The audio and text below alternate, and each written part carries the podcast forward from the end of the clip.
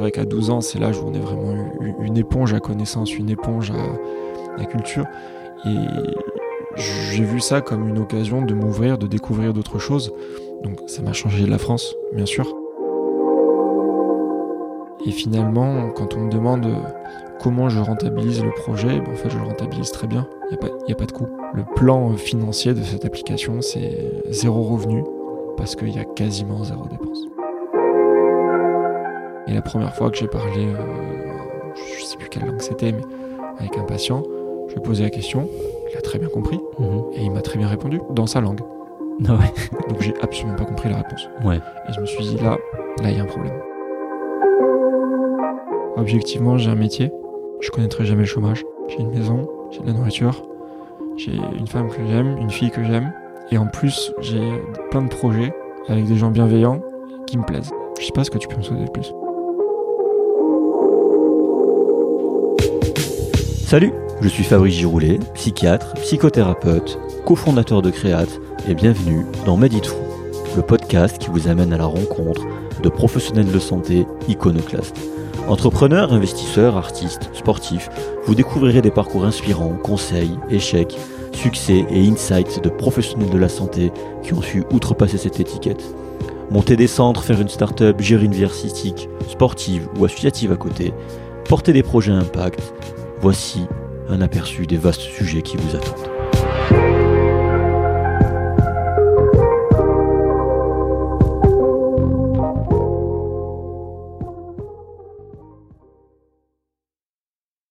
Puis tu quoi, on va enregistrer comme ça, et puis euh, là ça enregistre, et puis on va faire rentrer comme ça. Voilà, très original. Très bien, c'est naturel. Voilà, c'est tout à fait naturel.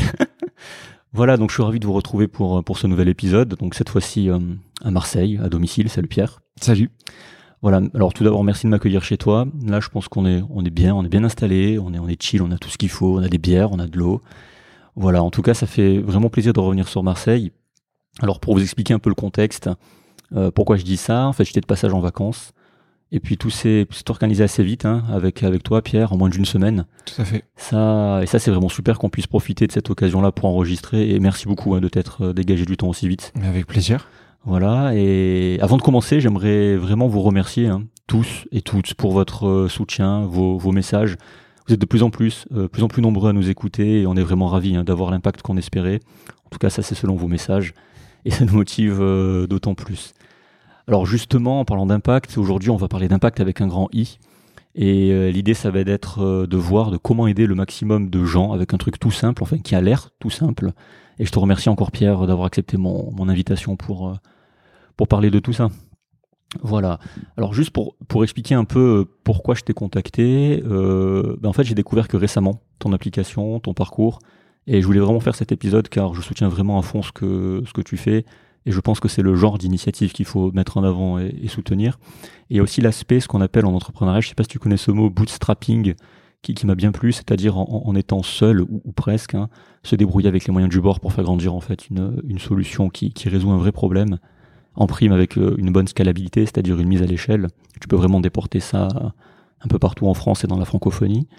Et il y a aussi un truc qui m'a marqué, c'est que tu as commencé jeune pour un médecin, j'entends, hein, euh, dans ce genre de projet, et dans des conditions adverses. Enfin, tu, tu, verras pourquoi je dis ça. Pendant l'externat, c'est c'est pas le meilleur moment, donc c'est vraiment ça prend du temps, hein, donc c'est vraiment quelque chose de vraiment de pas commun et de, de, de, très, de très honorable. Et ça a fait écho en moi, parce que j'ai moi aussi été exposé à des projets entrepreneuriaux pendant l'externat. Et je, je, me suis dit que voilà, je voulais en apprendre plus sur toi, que tu pouvais inspirer nos collègues. Et voilà, de montrer qu'on a qu'on n'a pas besoin d'avoir beaucoup de moyens ni d'être un gros en fait, pour initier et faire euh, des choses à grande échelle. Voilà. J'ai vu aussi qu'on avait deux trois connaissances en, en commun. Tout à fait. Oui. Ouais, ça, ça m'a fait bien marrer. Le, le, monde est vraiment petit. Hein. D'ailleurs, je salue euh, Stéphane et, et, Aurélien. Je suis sûr qu'ils écoutent ce podcast ou pas. On verra. Ils l'écouteront de toute façon. Voilà, de toute façon, je, je te fais confiance. Euh, on va faire en sorte pour, que, pour qu'ils écoutent. Voilà, donc trêve de teasing. Dans, dans, dans, cet épisode, on va surtout parler de Mediglotte, euh, de ce que c'est, de la genèse, des chiffres, de la croissance, donc d'entrepreneuriat en mode bootstrapping.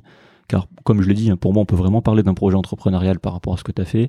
On va parler d'impact, de ton parcours général, de ton enfance et adolescence nomade, qui, je pense, euh, en fait, euh, t'a beaucoup influencé et je pense que c'est important d'y revenir.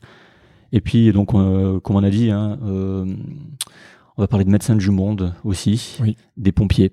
Tout à fait. Voilà, parce que tu es, tu es marin-pompier aussi, enfin, tu, c'est ça, hein Oui, je, je suis médecin au bataillon des marins-pompiers de Marseille. oui. Exactement, voilà. Et on va surtout voir le pourquoi de, de, de tout ça, de tout ton parcours, de, des pompiers, de, de, de pourquoi, pourquoi t'as fait, pourquoi t'as fait tout ça et, et comment t'en es arrivé là. Voilà, ça fait pas mal de choses. Euh, et puis, euh, moi, je suis sûr que ça va être un super épisode et que que j'en ressortirai grandi, vous aussi, en tout cas, en tout cas, j'espère. Et donc, euh, sans plus attendre, après cette introduction interminable, et comme à l'accoutumée, je vais demander à Pierre de se présenter. Alors déjà, merci beaucoup de- de- d'avoir fait le déplacement et de me donner la parole. Euh, J'espère que le, le sujet intéressera tous tes auditeurs. J'en suis sûr. Je vais commencer par le, les choses les plus simples. Je m'appelle Pierre Balaz. Je vais avoir 32 ans. Je suis médecin urgentiste à Marseille. Et effectivement, je suis médecin au bataillon des marins-pompiers de Marseille. Et en plus de ça, je mène euh, plusieurs projets parallèles. Je suis réserviste au service de santé des armées. Je travaille aussi ponctuellement avec Médecins du Monde, avec qui j'effectue des... Alors c'est pas tout à fait des gardes, c'est plus des systèmes de maraude. Et j'ai créé l'application Mediglotte que tu as présentée, dont, on va reparler plus tard, euh, pour faire écho à certaines, valeurs qui m'étaient chères et essayer de les intégrer à ma pratique médicale. Ok. Bon, voilà, euh, présentation euh, simple aussi, comme, d'habitude. Voilà, je te propose, avant qu'on parle de Mediglotte, pour vraiment comprendre le contexte, de revenir sur ton parcours professionnel, donc ton parcours de médecin. Euh, pour, pourquoi avoir choisi en fait la, la médecine d'urgence? Qu'est-ce que pourquoi tu as choisi ça? Est-ce que c'est un truc qui t'a tiré pendant la décision s'est faite pendant l'externat, pendant euh, le début de l'internat Comment? Alors ça s'est fait, ça n'a pas été euh, naturel. Il y a certaines personnes qui, pendant leur enfance, rêvent de devenir médecin et spécifiquement telle ou telle spécialité. Moi, c'était pas mon cas. Même la médecine, je l'ai décidé très tard. hein. J'ai décidé en terminale. Je suis passé par plusieurs centres d'intérêt. Et quand j'ai commencé médecine, par contre, c'était avec l'objectif de faire urgentiste. Petit à petit, pendant l'externat, je me suis rendu compte qu'il y avait beaucoup d'autres spécialités qui me plaisaient, notamment les spécialités chirurgicales. Puis finalement, le, le jeu de l'ECN et le jeu de le- l'externat ont fait que je me suis retourné vers la médecine d'urgence. Donc moi, je viens d'une promo où c'était médecine générale avec un Ouais. diplôme complémentaire de médecine d'urgence. Et finalement, je me, je me suis rendu compte que c'était vraiment la spécialité qui me convenait avec un côté euh, polyvalent. Ça permet de toucher à un petit peu toutes les spécialités avec un côté extrêmement pratique. On s'embarrasse pas toujours de réflexions très très très poussées. Je dis pas ça du tout de manière péjorative, hein. Ouais. mais c'est vrai qu'on est très souvent rattrapé par le côté pratique. Et dans la médecine d'urgence, j'ai découvert le SAMU, plutôt le SMUR, comme on devrait l'appeler, en tout cas toute la partie préhospitalière, qui est vraiment la partie qui m'a qui m'a passionné, avec toutes ces contraintes matérielles justement, ces contraintes de prise en charge, le fait d'intervenir dans des environnements qui sont, alors dans certains cas hostiles, en tout cas rarement adéquats à une prise en charge qu'on est habitué et pour laquelle on est formé Ouais, c'est vrai. euh, à exercer en milieu hospitalier, qui est un milieu très aseptisé, qui est un milieu très très différent. Et c'est vraiment ce qui me, ce qui me, ce qui fait qu'en fait tous les matins je me lève avec le plaisir d'aller d'aller travailler. Et ça, je trouve que c'est une chance de nos jours, pas avoir de routine, pas savoir ce qui m'attend, et avoir cette euh, cette excitation et ce plaisir d'aller travailler tous les matins. Ouais, tu vois, je rebondis sur ce que tu dis. euh, moi, c'est tout le contraire. Le travailler dans l'urgence, euh, je, c'est pas que ça me stresse, mais je supporte pas en fait. Je pense qu'il faut des deux. Voilà, exactement. Il faut ouais. des deux et c'est grâce à ça qu'on a un système de santé qui permet justement des prises en charge à plusieurs niveaux. Tu vois, moi, la, la visite le matin, le côté très, euh, je vais pas dire protocolaire, mais très cadré de la chose, l'arrivée à la même heure, la visite, le staff, la contre-visite. Je l'ai vécu pendant l'internat. Ouais, C'est très intéressant, mais c'est pas pour moi. voilà. Mais c'est bien de voir, euh, comme tu dis, plusieurs profils parce qu'on a besoin dans un système de santé. C'est très juste de, de- de- de- des gens qui aiment plus ça ou d'autres qui aiment plus ça. Et la médecine de cabinet, j'y suis passé aussi pendant six mois. J'ai énormément d'admiration parce que Ouais. c'est vraiment quelque chose qui, moi, me convient pas du tout. Et je, je remercie tous ceux qui ont la passion de la médecine euh, générale, de la médecine de cabinet, de la médecine vraiment au contact, de la médecine de suivi, de, de s'y adonner parce que c'est, c'est quelque chose qui, qui moi, euh, c'est pas quelque chose dans lequel moi je me serais épanoui, je le sais. Ouais. Donc merci à eux de, merci à eux de le faire. On les embrasse très fort. En tout cas, je sais qu'il y a beaucoup de médecins généralistes qui écoutent, Ouais. donc euh, on vous embrasse très fort. Et euh, c'est c'est marrant parce que tu sais que je fais ça avec Clément. Lui aussi médecin urgentiste, mais euh, pas, pas dans, le, dans le même type d'urgence et tu vois, il, il, fait pas ça pour les mêmes raisons que toi et je pense que ça aurait été intéressant qu'il puisse aussi, euh, qu'il puisse venir, il a pas pu, mais qu'on puisse y en parler, mais c'est vrai que tu vois, avec toi, je découvre d'autres raisons parce que lui, c'est pas du tout pour ça qu'il euh, a fait urgentiste. C'est pourquoi? Parce que lui, c'est plutôt, euh, c'est un peu pareil. Il aimait, il aimait pas tout ce qui est tout ce qui était suivi à long terme. Ouais. Mais euh, il est pas dans, euh, dans, dans les urgences comme toi, mobile avec peu de matériel, comme tu dis, assez exotique dans des lieux qui euh, où, où normalement t'interviens pas. Et c'est plutôt les urgences, mais euh, vraiment dans le côté encadré avec des moyens autour. D'accord. C'est c'est plus ça qui l'intéresse que que vraiment partir avec un camion. Et... Je pense que les deux sont complémentaires. C'est sûr que c'est c'est un certain confort de faire de la de l'urgence dans un dans un déchocage. C'est ça. oui, c'est ça. Effectivement, on c'est va ça avoir tout apporté. C'est très intéressant et ça permet d'avoir une démarche euh, diagnostique et thérapeutique un peu plus poussée C'est ça qu'il que j'ai. Exactement. C'est super intéressant et j'ai plaisir à le faire aussi, mais le mode d'exercice vraiment en camion, comme tu dis, avec une contrainte matérielle, une contrainte logistique, je trouve ça formidable. Voilà, ben voilà, lui c'est c'est c'est comme exactement comme tu dis, c'est d'avoir accès à, à du matériel, d'avoir accès à des supports euh, diagnostiques justement, et c'est ce cheminement mental qu'il aime bien faire en urgence. C'est vrai qu'en SMUR, on peut être confronté parfois à une forme de, une forme de frustration de Ouais. ne pas avoir pu aller au bout d'une prise en charge que l'on connaît, Ouais. mais pour laquelle on n'a pas tous les moyens en préhospitalier, et une frustration aussi de ne pas avoir eu peut-être certains éléments diagnostiques qu'on aura à l'hôpital, hein, Ouais. mais que nous, pendant notre prise en charge, on n'aura pas. Après, je pense que ça fait partie aussi de notre travail intellectuel de rappeler derrière les services d'urgence, de prendre des nouvelles du patient, Mhm. de voir ce qui a été fait, éventuellement peut-être de se rendre compte qu'on a fait une erreur, qu'on a fait une prise en charge qui n'était pas adaptée, et derrière de corriger. Donc c'est, moi je vois ça comme un continuum. Ouais. C'est vrai que sur ce continuum, moi j'aime bien être au début. Bon, en tout cas, c'est c'est c'est bien clair. Euh, si on revient justement, alors pourquoi les pompiers? Comment comment on y rentre? Euh, Comment tu as eu l'idée de faire ça? C'est les- Est-ce que c'est les sorties du SMUR euh, pendant l'internat qui t'ont motivé? Est-ce que c'est des, des amis qui t'ont donné le déclic Comment comment on en arrive à se dire euh, je, je vais euh, travailler chez chez les pompiers Alors comme, comme souvent, ça a été principalement le fruit du hasard. C'est-à-dire qu'il y a des, des externes ou des internes qui s'engagent très tôt chez les pompiers volontaires dans les, dans les SDIS, donc dans les centres départementaux d'incendie et de secours. De leur région et qui ont un peu cette culture pompier. Moi, c'était pas mon cas. Euh, D'ailleurs, je pense que c'est une richesse hein, pour eux. Euh, moi, c'était pas du tout mon cas. Et par contre, dès que j'ai fait mon stage de préhospitalier pendant l'internat, je me suis rendu compte que j'aimais cette ambiance et je me suis rendu compte que j'aimais travailler avec eux. Et c'est lors du choix du deuxième stage de SMUR pendant l'internat que, je- en fait, il y a eu un petit problème, on va dire, avec l'administration de la faculté Ouais, bon, on- comme d'habitude. qui n'avait pas tout à fait euh, prévu le nombre suffisant de places en stage par rapport au nombre d'étudiants. Donc on Ouais. était deux à se retrouver sans stage et j'ai pris sur moi, voilà. Et j'ai pris sur moi donc de prospecter Oui. euh, autour des, Ouais. dans la région et de voir un petit peu quels étaient les terrains de stage qui auraient pu d'une part m'accepter Oui. et d'autre part m'apporter quelque chose. Et je me suis naturellement tourné vers le bataillon des marins-pompiers dont j'avais entendu parler mais avec lequel j'avais aucun contact, qui est une, euh, une unité militaire. Donc administrativement, il y avait deux trois, deux, trois obstacles, en tout cas me semblait-il. Et finalement, les obstacles ont été levés très rapidement. J'ai pris contact avec le médecin-chef de l'époque, qui m'a accueilli à bras ouverts. J'ai pris contact avec le responsable pédagogique pour rendre le stage validant. Ouais. Et finalement, le stage s'est fait très naturellement. J'ai Ouais. été extrêmement bien accueilli. Et j'ai vraiment découvert un univers qui, moi, me plaisait, une façon de travailler qui me convenait très bien. Une certaine rigueur militaire, du coup, qui, je pense, dans ce contexte d'extrême urgence, avec peu de moyens, est nécessaire. C'est discutable, mais je pense qu'il faut, il, il faut avoir une certaine rigueur, en tout cas dans la façon de gérer l'équipe.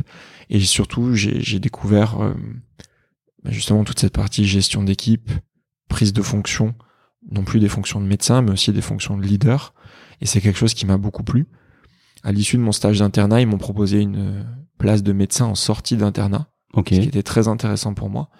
Mais j'avais déjà donné, entre guillemets, ma, ma promesse à l'hôpital d'Avignon de faire un an d'assistanat chez eux. Mhm. Ce que j'ai fait, j'ai honoré ma promesse.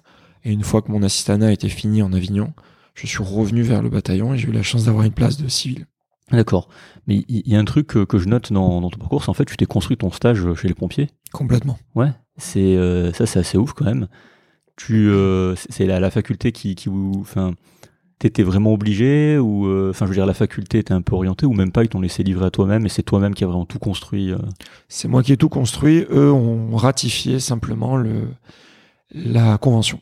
c'est quand même ouf hein. enfin de, de tous les côtés no- notamment par par rapport euh, par rapport à, à toi et par rapport à eux enfin je trouve ça complètement euh, hallucinant en fait C'est le l'élan de motivation que tu peux avoir dans l'adversité. ouais c'est ça C'est le fait de te dire euh, j'ai pas de stage, donc euh, un. bah, je vais en trouver un. Ouais. Je vais en trouver un et je vais faire ce qu'il faut pour en trouver un. Alors je pense que mon passé de réserviste, je pense pas qu'il ait aidé, mais c'est un argument supplémentaire sur lequel j'ai joué pour, Mhm. euh, pour essayer d'avoir ce stage, en argumentant sur le fait que je connaissais les règles d'une unité militaire, j'allais pas faire tâche entre Ouais. guillemets, j'étais capable de, de m'adapter et je, que je pensais pouvoir trouver ma place finalement dans cette unité et c'est ce qui s'est passé. C'est toujours ça, quand on est au pied du mur, on trouve toujours des solutions, on a une capacité Exactement. d'adaptation, qui- c'est juste incroyable. Exactement. Quelle que soit la situation. euh, Parce que si t'avais pas eu ce stage, t'aurais fait six mois, enfin, t'aurais décalé ton internat de six mois, du coup, t'aurais pas eu de... Alors c'est ce que l'administration nous a dit en pratique, je pense que ça aurait été Ah, trop génial. compliqué pour eux Non, et mais- je pense qu'ils auraient trouvé un moyen d'ouvrir une, une place supplémentaire mais ça aurait voulu dire que j'aurais été en surchoix, enfin pas en Oui. surchoix mais en plus. Oui. Donc ça veut dire moins d'intervention, moins de formation, moins d'accompagnement et je pense quand même que l'accompagnement surtout dans ce type de d'exercice est crucial. Donc ça aurait voulu dire euh, un stage de plus mauvaise qualité quel que soit le lieu du stage. Oui. C'est certain que ça aurait été de plus mauvaise qualité. Alors que là j'étais seul interne civil, j'étais avec trois internes militaires avec qui ça s'est extrêmement bien passé Mhm. et j'ai eu un, un accompagnement dont j'aurais même pas rêvé Ouais. dans un autre stage. Ça a été exceptionnel. Du coup, si je comprends bien, donc chez les pompiers, t'as la partie, ceux qui ont fait médecine militaire, donc la partie militaire, Oui, tout à et fait. ils recrutent aussi donc dans, dans le civil. Donc euh, toi, t'es- t'as pu rentrer par la porte euh, civile, comme tu dis. Oui, tout à Il fait. n'y a pas de concours particulier, il y a des entretiens, comment, comment ça se passe? Pour ceux qui aimeraient, euh, pour les jeunes qui nous écoutent, qui auraient l'idée de, de travailler chez les pompiers. Alors, comme tu l'as dit, la, la majorité du recrutement, c'est un recrutement militaire et le bataillon est finalement une affectation parmi d'autres. Une affectation qui est très bien cotée, mais une affectation parmi d'autres. Donc, ils viennent avec une sorte de CDD, entre guillemets, et au bout d'un certain temps, ils partent. Ils peuvent pas faire carrière au bataillon des marins-pompiers de Marseille. Il y a un recrutement civil qui se fait, qui est au compte-goutte. Il y a très très peu de contrats. Actuellement, on est 5 sur euh, plus de 30 médecins. Ah oui, ouais. Euh, normalement, c'est sur entretien. Normalement, c'est sur entretien avec des CV. Dans mon cas, je suis passé par l'entretien, je suis passé par le CV, Mhm. mais finalement, ce choix d'interne a permis de voir comment je me débrouillais, a permis de me tester en conditions réelles pendant plus de six mois. Et c'est vrai qu'après, l'entretien précédent la signature du contrat que j'ai actuellement Ouais. a été beaucoup plus rapide, puisqu'il m'avait déjà vu travailler avec eux pendant six mois D'accord. le choix du, du contrat civil a été motivé dans mon cas par le fait que je voulais garder mon contrat de réserviste que j'ai à l'hôpital militaire Sainte-Anne à Toulon. Mais il y a un troisième contrat qui existe. C'est un contrat de médecin sous contrat commissionné, ça s'appelle, qui correspond à un CDD militaire pour des médecins civils. C'est-à-dire que le médecin civil va choisir de s'engager dans l'armée pour une durée déterminée, renouvelable. Donc il va avoir par contre toutes les obligations d'un médecin militaire, mais le temps du contrat. Ça, c'est une troisième voie qui existe aussi, et il y a plusieurs médecins au bataillon qui bénéficient de ce contrat. D'accord, ok. Et euh, ça, c'est pas peut-être une image qu'on a, euh, parce qu'on on voit des reportages, tu sais, sur comment rentrer chez les marins-pompiers. Je parle pas du côté médecin. hein. Euh, Il y a des tests d'aptitude sportive quand, quand tu signes médecin chez le pompier en civil ou. Alors, les pompiers, oui. Ouais. Les médecins, il n'y a pas de test. Par contre, il est de bon ton. Vas-y, t'inquiète pas. Par contre, il est de bon ton d'être capable de faire à minima Ouais. ce que font les pompiers. C'est-à-dire qu'on ne sera pas testé sur la vitesse, on ne sera pas testé sur la force. Par contre, il va de soi que si on n'a pas une bonne condition physique, si on n'est pas capable de suivre les pompiers là où ils vont, on va devenir un poids pour l'équipe. Et ça, il faut pas que ça, il faut pas que ce soit le cas. D'accord. Donc on a des formations on va pas tester notre aptitude physique. Par contre, on va nous demander, au titre d'un membre d'une équipe de soins, de suivre cette équipe. Ouais. Les pompiers, par contre, sont testés sur leur aptitude physique avec une notation annuelle. Et les médecins militaires vont avoir des épreuves physiques aussi avec une notation qui est un petit peu moins, euh, on va dire, euh, stricte, mais euh, ça fait partie quand même de la notation. D'accord. Est-ce que tu peux nous expliquer une journée d'intervention, euh, ton état de jeu horaire, comment ça se passe? Avec plaisir. Alors, on travaille essentiellement en 24 heures. Il n'y a pas d'hôpital qui est relié au, au bataillon des marins-pompiers, donc c'est uniquement du préhospitalier, soit du SAMU ou plutôt du SMUR, c'est-à-dire Mhm. le camion, soit de la régulation. Puisque dans le, à Marseille, on prend part aussi à la régulation, et il y a un médecin du bataillon tous les jours, enfin, en l'occurrence deux, puisqu'on casse la journée en deux, qui est présent au centre 15, donc au centre de régulation, avec nos, nos confrères et amis du SAMU 13. Donc, on va prendre une journée de SAMU, je pense que c'est le plus intéressant et peut-être le plus parlant. Mhm. La prise de garde chez nous se fait à 7h30. Mhm. C'est un horaire strict. D'accord. C'est-à-dire qu'à 7h30, c'est en tenue, sur place, café en main, prêt à partir. Ouais, c'est oui. Voilà. Après, ça fait sens. C'est l'armée. Voilà. Et ça fait partie des obligations qu'il faut accepter et qui finalement participent au fait que, bah, que tout se passe bien. Oui. Donc arrivé 7h30, on fait la relève avec le médecin d'avant, on se passe le bip, on se présente à notre équipe. Ensuite, on fait l'inventaire. L'inventaire des camions est fait systématiquement tous les jours, tous les matins, quoi qu'il arrive. On, fait euh, l'appel, c'est-à-dire que dans chaque caserne, le chef de centre ou son adjoint, le chef de caserne, entre guillemets, qui n'est pas médecin, va faire l'appel des équipes opérationnelles du jour. L'équipe médicale fait partie intégrante de la vie de la caserne, donc nous allons être appelés, nous allons répondre présent et ça nous permettra de faire la connaissance de- des autres équipes du jour. Ensuite, il y a les couleurs, qui est un mot un petit peu solennel, où on monte le drapeau français sur la, sur la hampe. Ouais, ça je vois. ouais. Ça j'ai vu dans les reportages, tu vois ça. Voilà, Ouais. tout à fait. Bon, il se passe pas grand chose, mais ça fait partie, pareil, des- du côté un petit peu solennel, sol, solennel, excuse-moi, d'une unité Ouais. militaire. Une fois que le, l'inventaire est fait, euh, il va y avoir, chaque jour de la semaine va avoir différentes, euh, on va dire, différentes euh, missions logistiques, pas forcément intéressantes, mais nécessaires, avec notamment le contrôle des péremptions des médicaments et du matériel, Mhm. la commande, etc., etc. En plus de ça, on essaye de faire ce qu'on appelle la manœuvre de la garde, c'est-à-dire que tous les jours, on va choisir une thématique et on va réviser. On va Ah, réviser ok. l'équipement, on va sortir l'équipement, on va le mettre en place parce qu'il y a des interventions qu'on fait pas très souvent. Ouais. On va réviser les posologies, on va rejouer un petit peu le scénario pour bien être sûr que chacun a compris sa place si jamais ça venait à se à se passer en vrai. Ouais. Et on va essayer de faire ça tous les jours. Ça, tu vois, ça je l'apprends. Je savais pas. C'est très, c'est très intéressant de voir qu'en fait vous êtes tout le temps, tout le temps sur le qui vive, tout le temps en train de s'entraîner. Ouais. C'est obliga- c'est obligatoire pour être pour avoir cette capacité opérationnelle et pour pas avoir de flottement. Ouais. Je pense que le le plus dangereux dans notre pratique, c'est ça, c'est l'hésitation, c'est le flottement. Le médecin, souvent, il va être appelé en renfort d'un VSAV, donc d'un véhicule de pompier Ouais. sans médecin. S'ils nous appellent en renfort, c'est par définition qu'ils sentent que la situation leur échappe ou que la situation nécessite une expertise médicale. Si quand le médecin arrive, il montre qu'il sait pas quoi faire, il montre qu'il y a un flou, il montre que qu'il est hésitant, l'intervention est perdue. D'accord. Ça veut dire qu'on peut plus lui faire confiance en tant que en tant que leader d'équipe. Il a le droit de dire qu'il ne sait pas, mais il n'a pas le droit de le montrer. D'accord. Je sais Ok. pas si tu vois ce que je veux dire. Je vois Ne- très bien ce que tu veux ne dire. pas ouais. savoir n'est pas un problème. Oui. Par contre, il faut quand même qu'on prenne en charge cette, euh, cette victime.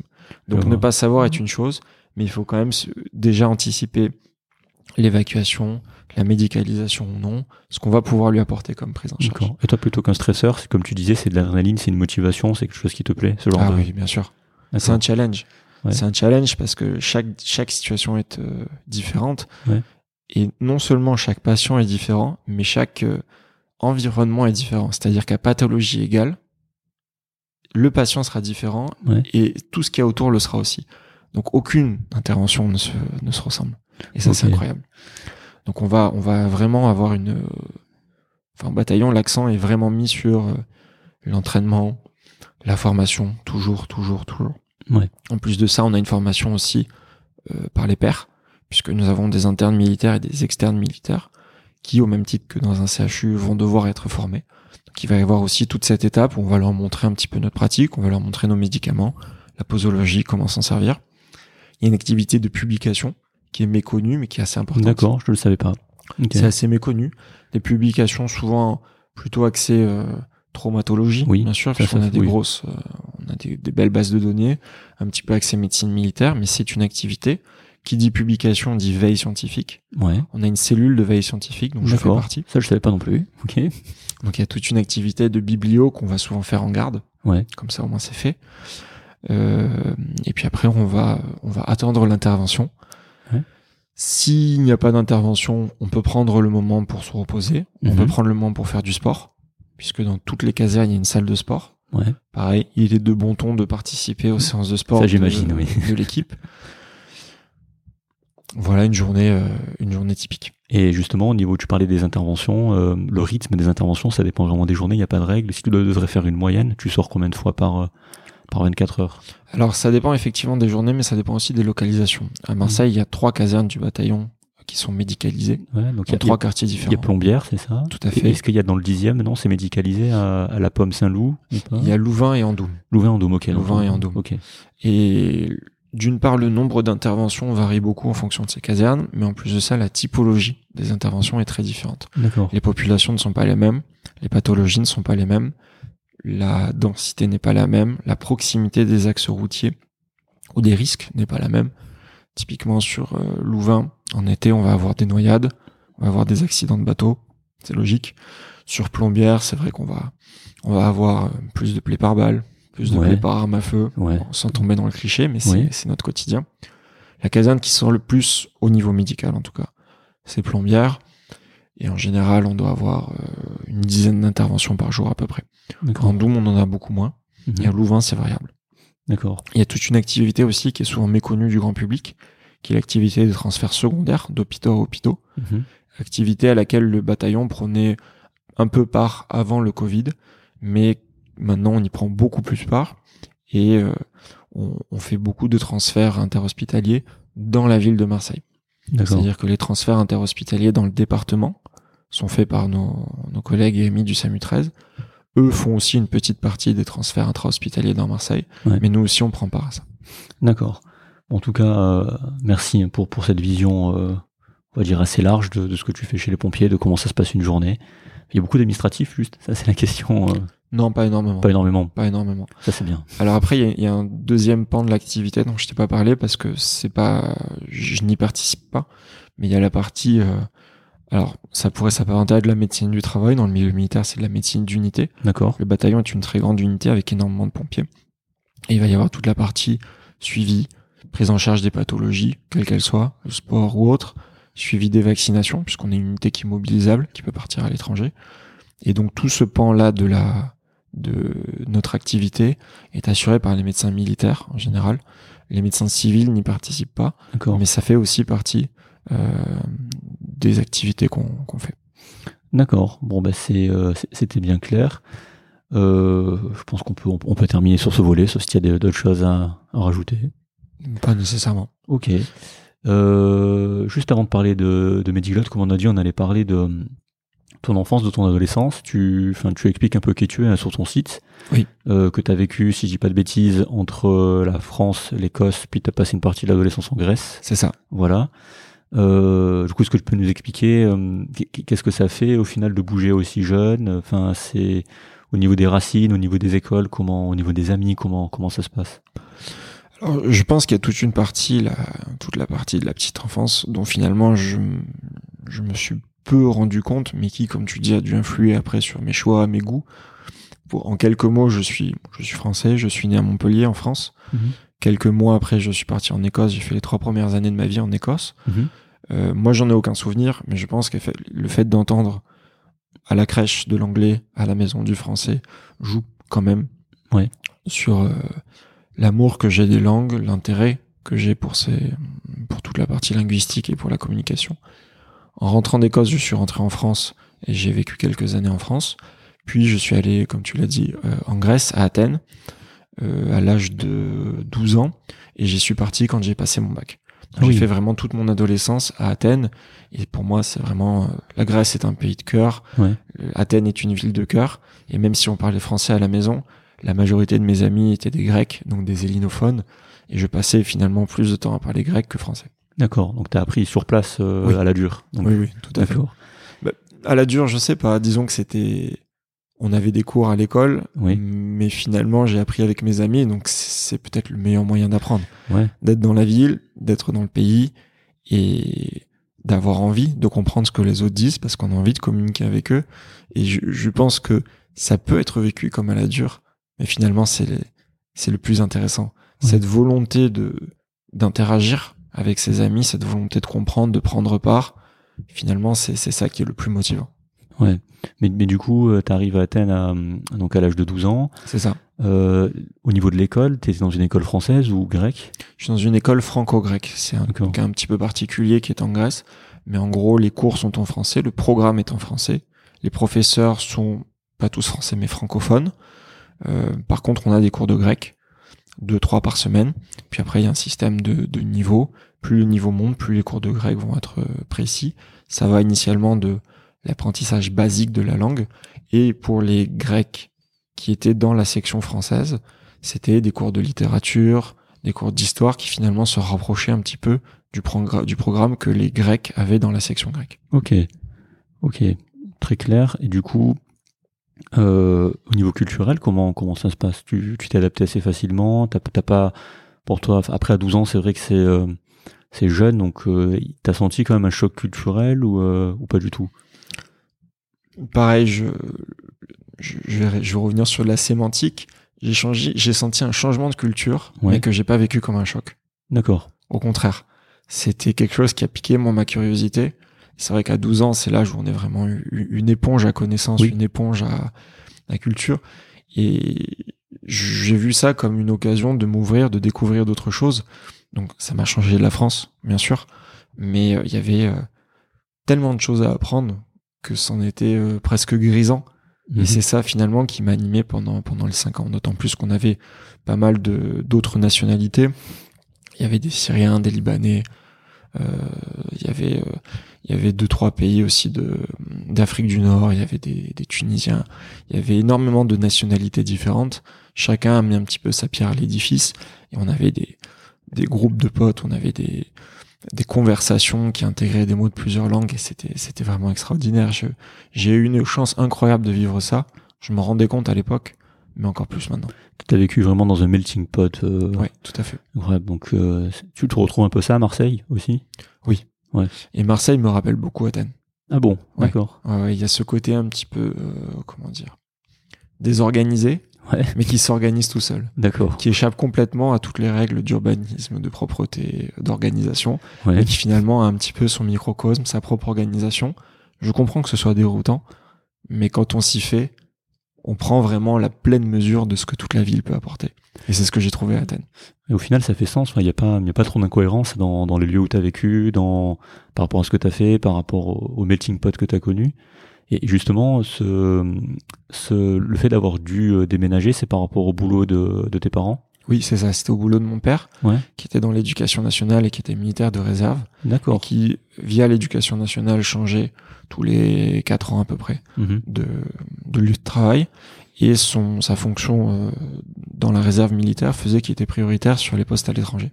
D'accord. Donc finalement, il y a même eu des fois où on aurait peut-être même plus partir, ou d'un point de vue familial, c'était pas forcément adéquat, euh, d'où les années en France. Mais voilà, d'où l'histoire de du départ en Grèce. Et je, je- j'en profite pour ajouter aussi, en plus de la chance que j'ai eue de partir, une autre chance que j'ai eue, c'est que mes parents eux-mêmes avaient un certain bagage linguistique. Oui. J'ai grandi dans les livres, euh, j'ai toujours eu accès à des livres, j'ai eu accès même à des livres en plusieurs langues, que je comprenais pas à l'époque, mais j'avais cette possibilité. Euh, ma mère parlait très bien anglais, très bien espagnol. Mon père parle très bien anglais et parle un petit peu allemand. Et même si à la maison ça parlait français, si jamais j'avais des questions, si jamais j'avais cette curiosité, j'avais des gens à la maison qui Ouais. pouvaient me répondre. Et ça, pareil, je pense que c'est quelque chose dont on se rend pas compte quand on est enfant et dont on prend la pleine mesure après. Et c'est, je pense que ça a aussi participé à, à ça. D'accord. C'est c'est ton père qui, qui aimait bouger, qui aimait parce que tu disais qu'il avait la priorité sur les, les postes à l'étranger. C'était une volonté lui d'aller d'aller voir ailleurs? C'était plus celle de ma mère. D'accord. ok. Ta mère qui, qui est aussi enseignante du coup ou euh, Euh, ma mère était PU à la fac de lettres de Montpellier. D'accord. Donc pour ceux qui savent, pas, PU professeur d'université, Oui, c'est ça la fac ça, de lettres. fait, ouais. Donc ouais, t'as un background assez, on va dire, familial littéraire hein, avec. euh, Ah oui, j'ai pas du tout de background médical. Ouais. Il y a aucun médecin dans ma famille. D'accord. Et t'as passé un baccalauréat scientifique, du Oui. coup? Ok. Ouais. Moi, j'ai toujours aimé les langues et j'ai toujours aimé le côté culturel, Ouais. mais pas forcément au point d'en faire mon métier. Je préférais plutôt voir ça comme une passion. Par contre, j'ai beaucoup accroché sur toute la partie scientifique, notamment la physique, Ouais. la SVT. Je te cache pas que les maths, c'est pas forcément mon fort. En médecine, il n'y a pas beaucoup. C'est bien tombé pour moi, on va dire ça comme ça. Moi aussi, c'est mon truc. Et je trouvais que la médecine était très intéressante parce que, ben, toujours dans cette vision un petit peu globale, il y avait le côté euh, sciences fondamentales, qui Mhm. est très intéressant, mais qui malheureusement parfois est un petit peu déconnecté de la pratique. Il y avait justement ce côté pratique. Et je trouvais que dans la médecine, moi, ce qui m'a attiré, c'était l'éternel, euh, l'éternel renouvellement des connaissances Mhm. et le challenge permanent de se tenir à jour. Le, le fait, si tu veux, d'avoir euh, d'avoir un, un horizon de connaissances infini. Et je trouve que ça, c'est une motivation qui est incroyable. Bien sûr, il n'y a aucune science qui est finie, on est bien d'accord. Mais c'est vrai que la médecine fait partie des domaines dans lesquels il y a le plus d'innovation, le plus d'échecs aussi. Mais Oui. l'échec en médecine fait partie intégrante de la progression Alors, ça, je rebondis parce que c'est justement l'épisode, on en a parlé dans l'épisode 2 euh, avec Harry, euh, de l'échec, justement. Et c'est- ça que je trouve absolument incroyable, c'est que oui, l'itération, l'échec, ça fait partie de, des progrès qu'on peut faire en médecine. Et on voit que tous les progrès médicaux ont été faits suite à des essais, et, et- essais, erreurs, échecs, essais, erreurs, échecs, jusqu'à qu'on arrive à trouver quelque chose qui marche. Mais tu vois, entre ce qui se fait en pratique et ce qu'on nous inculque à la faculté, je sais pas si toi, comment tu l'as vécu, comment c'était, t'as fait Nîmes Montpellier. hein Oui, tout à fait. oui. voilà. Je sais pas qu'est-ce qu'on te disait, mais en tout cas pour nous à Marseille et la majorité des enseignants qu'on a eu, euh, c'était vraiment, euh, il n'y avait pas cette culture de l'échec. C'était, euh, tu sais, lors des examens, lors des ECN, il fallait toujours faire juste, Mm. cocher juste. Même en P1, il faut cocher juste. Oui. En fait, il n'y a pas, il y a pas de notion d'échec, alors qu'en vrai, quand tu vois comment, comment ont évolué les choses, oui, l'échec, ça fait partie intégrante de, de la chose. Il faut pas avoir peur d'échouer. Je pense pas que ce soit ton cas, mais je sais qu'il y a certains, certaines personnes qui, qui ont du mal à- avec ça. Pour eux, c'est terrible d'échouer, de se tromper. Mais ça fait partie, comme tu dis, des choses pour avancer. J'aime pas échouer, on va Ouais. être franc. Je j'essaye de me mettre en situation de ne pas avoir à échouer. Ouais. Mais quand ça arrive, par contre, je vais faire un gros travail pour essayer de comprendre pourquoi. Voilà, c'est ça qui est important. C'est euh, J'essaye quand même de ne pas échouer. alors pe- personne n'aime échouer, mais il y a quand même, euh, comme disait Harry dans, dans l'épisode 2 justement, c'est que ok, c'est- il faut pas, j'ai échoué, c'est génial. Non, c'est pas comme ça qu'il faut voir le truc. C'est que ok, j'ai échoué, ça fait partie du truc. Il faut prendre sur soi, se dire ok, ça fait partie de, de la vie, ça fait partie de de ma progression. C'est plutôt comme ça, et c'est comme ça que tu le prends. Oui, tout tu te poses et puis tu dis ok, c'est où que j'ai échoué, pourquoi ça a merdé, qu'est-ce que j'ai fait, et en faisant cette revue là, c'est comme ça que tu progresses en fait. Tout à fait. Pour revenir sur ce que tu disais, à la fac, je pense que j'ai eu à peu près le même discours que toi. Ouais. Euh, D'autant plus à Montpellier, où il y a une tradition un petit peu hum, limite mégalo parfois. Pr- Première fac de médecine de France, hein, si j'ai pas de bêtises. Tu dis pas de bêtises et on nous l'a bien, bien, bien, bien répété. D'accord. Alors ça varie en fonction des années. Il y a Paris 6 aussi, mais bon, tu vois un petit peu l'ambiance. Oui. Et effectivement, euh, nous on avait des profs euh, en- dans l'amphi qui nous disaient que faire, méde- fait- faire médecine générale, c'était euh, la honte et qu'on jetait le déshonneur sur la fac parce que cette fac ne formait que des spécialistes. Ça, Non, c'est des choses que j'ai entendues. Ça c'est honteux. C'est honteux. Je pense que c'est c'est dégradant pour les médecins généralistes aussi. Ça dénote d'une conception assez archaïque et un peu trop élitiste à mon goût. Par contre, à la fac de Nîmes, en fait, c'est la même fac, Mhm. c'est le même programme, mais c'est pas les mêmes enseignants. D'accord. Et c'est pas la même population. À la fac de Nîmes, on était beaucoup moins. Et on avait un vrai compagnonnage. Et en fait, ce que j'ai découvert pendant les cours magistraux, dont certains étaient excellents, attention, mais ce que j'ai découvert pendant les cours magistraux, c'était pas du tout ce que j'ai découvert à l'hôpital. Et à l'hôpital, par contre, j'ai découvert une médecine qui, moi, me plaisait. J'ai eu, encore une fois, je suis quelqu'un de chanceux, mais j'ai eu une chance incroyable pendant mes stages. J'ai fait des stages super, avec un encadrement exceptionnel. Et finalement, j'ai découvert euh, la vision de la médecine quelque part que moi j'attendais, ou en tout cas qui me convenait. Je l'ai découvert dans les stages. D'accord. J'avais pas un taux de présence exceptionnel en cours. Ouais. Par contre, je n'ai jamais loupé une seule heure euh, à l'hôpital parce que c'était c'était génial. Il y avait un système de présence à Marseille, il fallait signer, il fallait être présent, je sais pas comment ça se passait. euh. Pareil. Bon, il y a prescription. Voilà. Voilà. Voilà. Euh, ok, donc on, on reprend sur ce qu'on disait. Donc t'es à 12 ans, t'arrives en Grèce. Pour Ouais. toi, c'est pas un choc culturel, mais c'est une chance, comme tu dis, de rencontrer toute cette mixité avec euh, des gens de différents pays. Euh, t'as des frères et sœurs? Non, je suis fils unique. D'accord. Ok. Et puis donc, euh, donc tu as fait une école française, tu as passé le baccalauréat scientifique. Oui. Et euh, Montpellier, tu as choisi d'aller à Montpellier parce que c'était là où tu étais né ou c'est parce que parce que quand tu viens de l'étranger, comment ça se passe pour choisir la faculté? C'est euh, Alors c'est compliqué, comme euh, Ouais. tout ce qui est administratif, c'est-à-dire que comme j'étais français mais avec un bac français mais dans un pays étranger, Ouais.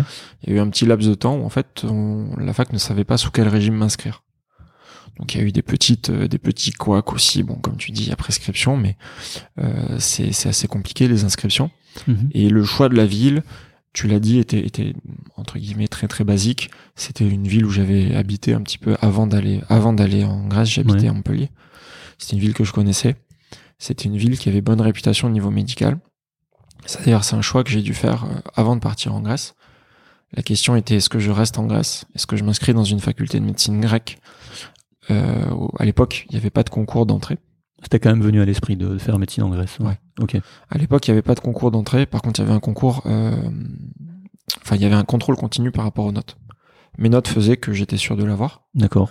donc ça aurait été facile, mais avec derrière une reconnaissance d'un diplôme européen qui, malheureusement, je le savais, aurait été très compliqué. Donc, faire ma fac en Grèce supposait que j'allais probablement devoir exercer en Grèce. Ce qui en soi, pas grave, mais c'est un choix de vie. Faire revenir en France et faire ma fac de médecine à Montpellier supposait que c'était beaucoup plus dur, que j'étais absolument pas sûr de l'avoir, mais que si je l'avais, après derrière j'étais pratiquement sûr d'avoir une reconnaissance de diplôme qui aurait été beaucoup plus simple dans ce sens-là que dans l'autre. Donc ça a été un choix. Ça a été un choix assez, assez difficile. À 17 ans, c'est vrai que c'est pas trop le genre de choses auxquelles on a envie de penser. Ouais. Et finalement, j'ai choisi Montpellier.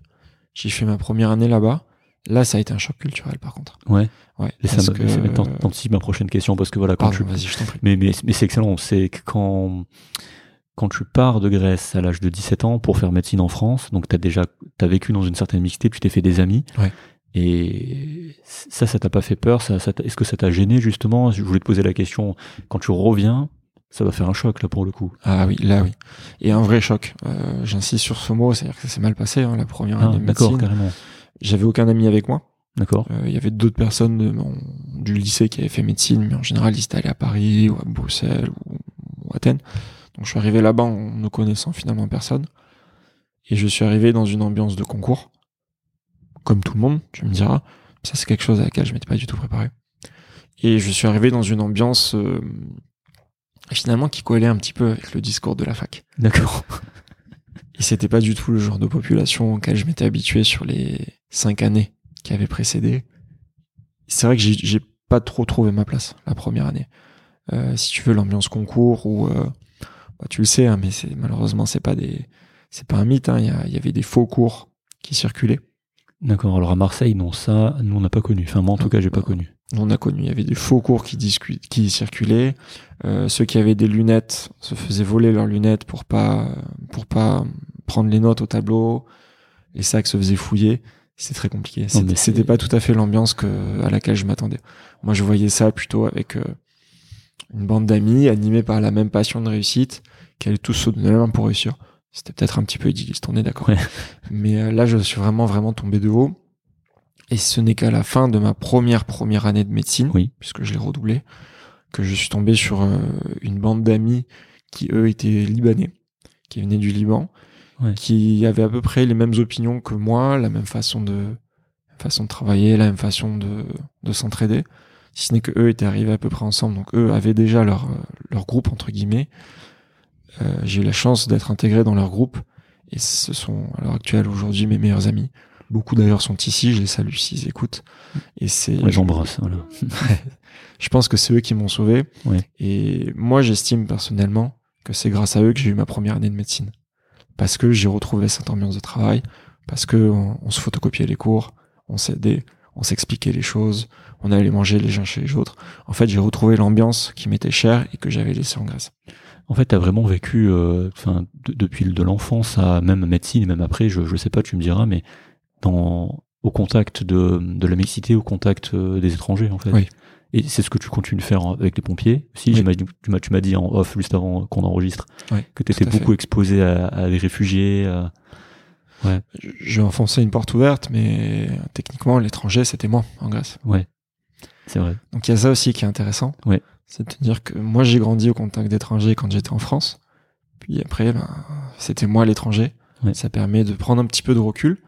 Ça permet de voir son propre pays, puisque ma culture est quand même française. Ça permet de voir son propre pays à travers le prisme d'un autre pays, d'une autre population, avec des Grecs ou des Libanais ou quoi, qui vont me dire, mais enfin, tu te rends compte ce qui se passe en France, mais c'est n'importe quoi. Ou au contraire, mais tu te rends pas compte de la chance que tu as d'avoir ça en France. Mm. Et ça, c'est très intéressant aussi.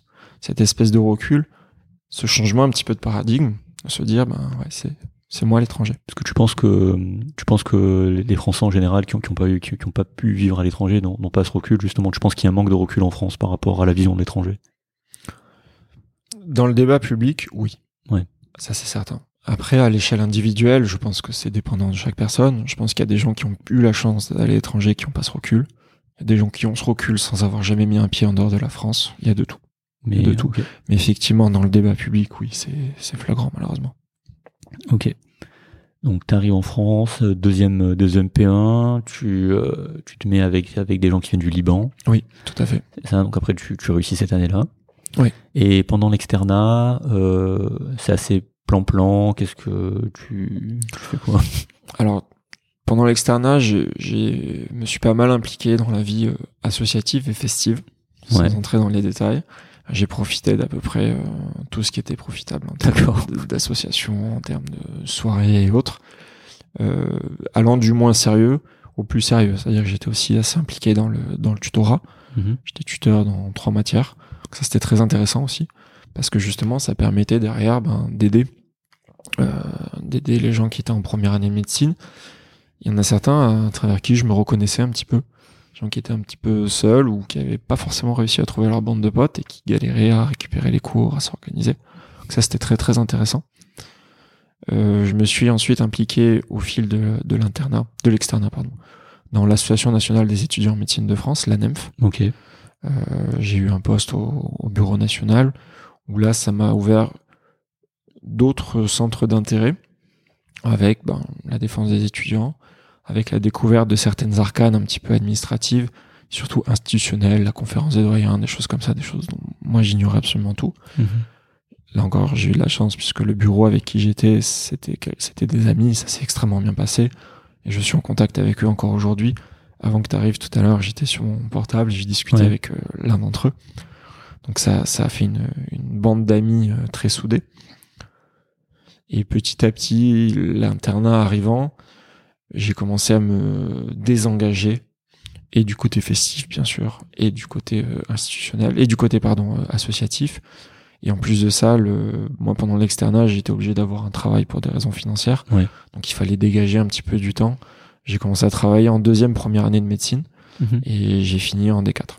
Donc il fallait dégager du temps pour après aller faire euh, être soignant. D'accord. Ouais, il y, en a pas mal de mes collègues aussi qui ont fait de soignants pendant l'externat pour justement financer une partie des études. C'est ça. Parce que ju- juste hein, pour pour les non soignants, on dit que l'État euh, paye les études aux médecins, que les médecins sont redevables dans le débat public, comme tu disais. Euh, non. Alors moi je peux te donner des chiffres. ouais. Euh, à mon époque, fort Ouais. heureusement ça a changé. La garde d'externe, donc 24 heures, était payée 1 euro brut de l'heure. Oui, j'ai c'était 26 ou 27 euros. Dont étaient déduits les repas, c'est-à-dire du coup le déjeuner et le dîner puisque c'était une garde de 24 heures. Et en fonction de ce que tu prenais, si jamais tu avais le malheur de prendre entrée plat dessert, si tu te débrouillais mal, Ouais. tu devais de l'argent à bon l'hôpital à la fin de ta garde. Ah d'accord. Donc euh, si tu veux au niveau financier, le calcul était très vite. Oui. Maintenant la situation a un petit peu changé, c'est payé le double, voire peut-être, je crois que Le double, ça a doublé, oui, je crois. Ouais, je crois que ça a Il y doublé. a quelques années en arrière. Et il faut s'en féliciter. C'est pas parce que nous on a connu ça qu'il faut il faut vouloir que les générations futures le connaissent. C'est très très bien que ça ait doublé, mais c'est vrai que les années d'externat sont des années qui sont très très compliquées. Alors, pour, pour ma part, je travaillais dans un kebab comme serveur en deuxième première année de médecine. D'accord. Ah oui, pendant la médecine, tu as travaillé. Ouais, euh, pendant la première année. bon, pendant la première année ouais. que je redoublais, euh, entre midi 14h et 18h et 20h, je- Ouais. j'étais serveur au kebab qui était en face de la fac. Je pense pas qu'ils écoutent, mais je les remercie parce que eux m'ont permis. C'est- euh, C'était qui? Alors c'était le kebab euh, qui s'appelait Speed Snack qui était en face de la fac de médecine Tu- de, de Montpellier. Tu sais s'il existe encore Oui, mais je suis pas sûr que le propriétaire y soit encore. D'accord. Ok. Mais Hakim, si tu m'écoutes, merci. Ouais, on t'embrasse, Aki. Ah. Voilà. Et eux, pareil, je- m'ont, je pense, sauvé une partie de la médecine parce que finalement, euh, déjà grâce à eux, j'avais j'avais trois sous. Et en plus, le fait de devoir m'organiser pour être à l'heure, pour aller travailler, pour pas être en retard en cours, m'a forcé à m'imposer un certain rythme de travail Oui. que j'ai gardé, que j'ai conservé par la suite. Et ça, pareil, c'est vrai que c'est quelque chose qui parfois peut manquer. Là, de toute façon, j'avais pas le choix, hein, donc c'est vite vu. Et ensuite, euh, j'ai fait en, en deuxième année de médecine, j'ai enchaîné les petits boulots, euh, tractés, machin, le ménage, des choses comme ça. Et à partir de la, donc nous c'était la troisième année de médecine, la D1 comme ça s'appelait à l'époque, j'ai eu un boulot d'aide-soignant et un boulot de gardien de nuit dans une, euh, dans un foyer logement. Mhm. Et du coup j'enchaînais les deux. Je faisais gardien de nuit la nuit et aide-soignant les week-ends. Ouais, mon Dieu, bah, tu, tu vois, c'est c'est- ce qui est bien, c'est pour ça que j'insiste sur le fait de revenir sur le parcours des gens, parce que ça permet vraiment de comprendre euh, beaucoup de choses. Bon, ça, je dis toujours, c'est toujours en lien avec mon métier, parce que quand on prend le temps avec les gens, on essaie de comprendre d'où vient le problème, donc on, on, dans- on, repasse euh, justement dans le passé. C'est vrai que la, la rigueur dont tu parles, que, que tu as eu très tôt, au final, tu la retrouves là chez, chez les pompiers, tu m'as dit Oui. avec... euh, et c'est vrai qu'on on voit que c'est un processus. C'est pas, on va pas se lever du jour au lendemain, euh, dire ok, je vais m'imposer ça. Non, si pendant ta vie avant, tu t'es pas imposé ça, tu n'as pas connu ça, c'est très difficile. difficile, ouais. Voilà. Mais non, difficile. toi, on voit vraiment que c'est vraiment un processus aussi bien justement dans De toute façon j'avais pas le choix. voilà. Mais c'est ça quand on n'a pas le choix. C'est pour ça que je parlais de conditions euh, adverses. Ça permet de faire la transition là, avec Mediglotte, du coup, euh, parce que t'as, tu t'es dit, j'ai, j'ai, j'ai, j'en- je suis pas assez occupé, j'ai encore du temps, je m'ennuie, euh, je vais faire une appli, voilà. Euh, Est-ce que là, tu peux nous expliquer alors vraiment la genèse de Mediglotte Avec Alors, plaisir. Tu l'as fait en cinquième année de- d'externe, enfin cinquième année de médecine, donc euh, voilà, donc deuxième année d'externat. Si l'externat commence dans la quatrième année, comme, comme chez nous. Euh, une année avant à Montpellier. Une année avant, Ouais. donc c'était ta troisième année de- Ouais. d'externat. C'était pendant mon stage aux urgences, tu vas voir pourquoi. après. Voilà. Eh bien, voilà, donc tu as, développé ça. euh, alors, explique-nous comment ça a démarré. Euh, je te laisse, vas-y, dis-nous. euh. Alors la situation, donc euh, Nîmes, un grand hôpital, un CHU. Et surtout, Nîmes a une grosse population de légionnaires. Une caserne de légionnaires à Nîmes. Donc des gens qui viennent de beaucoup de pays différents, qui parlent des langues qui sont pas forcément les langues les plus courantes, et qui bien sûr ont pour certains leur famille ici. Les légionnaires eux-mêmes parlent français, c'est obligatoire, mais leur famille pas toujours. Et euh, en discutant avec les chefs des urgences, etc., ils se sont rendus compte que je parlais anglais, grec, euh, d'autres choses. Et finalement, ils se sont dit, c'était la facilité, chaque fois qu'il y a un patient étranger, on va demander à Pierre. Ouais. J'ai été rapidement mis en défaut, puisque tu te doutes bien que des Grecs, il n'y en a pas 40, et que l'anglais, ça marche pas avec tout le monde. Et vu qu'à chaque fois qu'il y avait un patient qui parlait pas français, c'était pour moi, je me suis dit, ce serait quand même super d'avoir un, un- un petit lexique, de demander un petit peu aux gens qui sont dans les services et qui parlent d'autres langues, dont celle-là dans l'intal, de nous faire un petit lexique avec juste les phrases d'urgence. Du coup, ben, comme toujours, si tu commences pas, personne le fait. Donc j'ai commencé à le faire. Au début, j'ai proposé une espèce de petit livret papier euh, en me basant sur les bonnes volontés des uns et des autres. Et puis petit à petit, ce livret papier, je me suis dit que ça pourrait être bien d'avoir un truc qui soit plus facilement modifiable, qui soit peut-être un petit peu plus ergonomique. Alors à ce moment-là, en général, les gens me disent mais de nos jours, il y a Google Trad. C'est vrai, mais Google Trad, c'est sur ordinateur. Oui. Euh, les services d'urgence, tu le sais, souvent sont proches de la radio, donc avec l'isolation des murs, etc., on capte rarement bien dans les services d'urgence.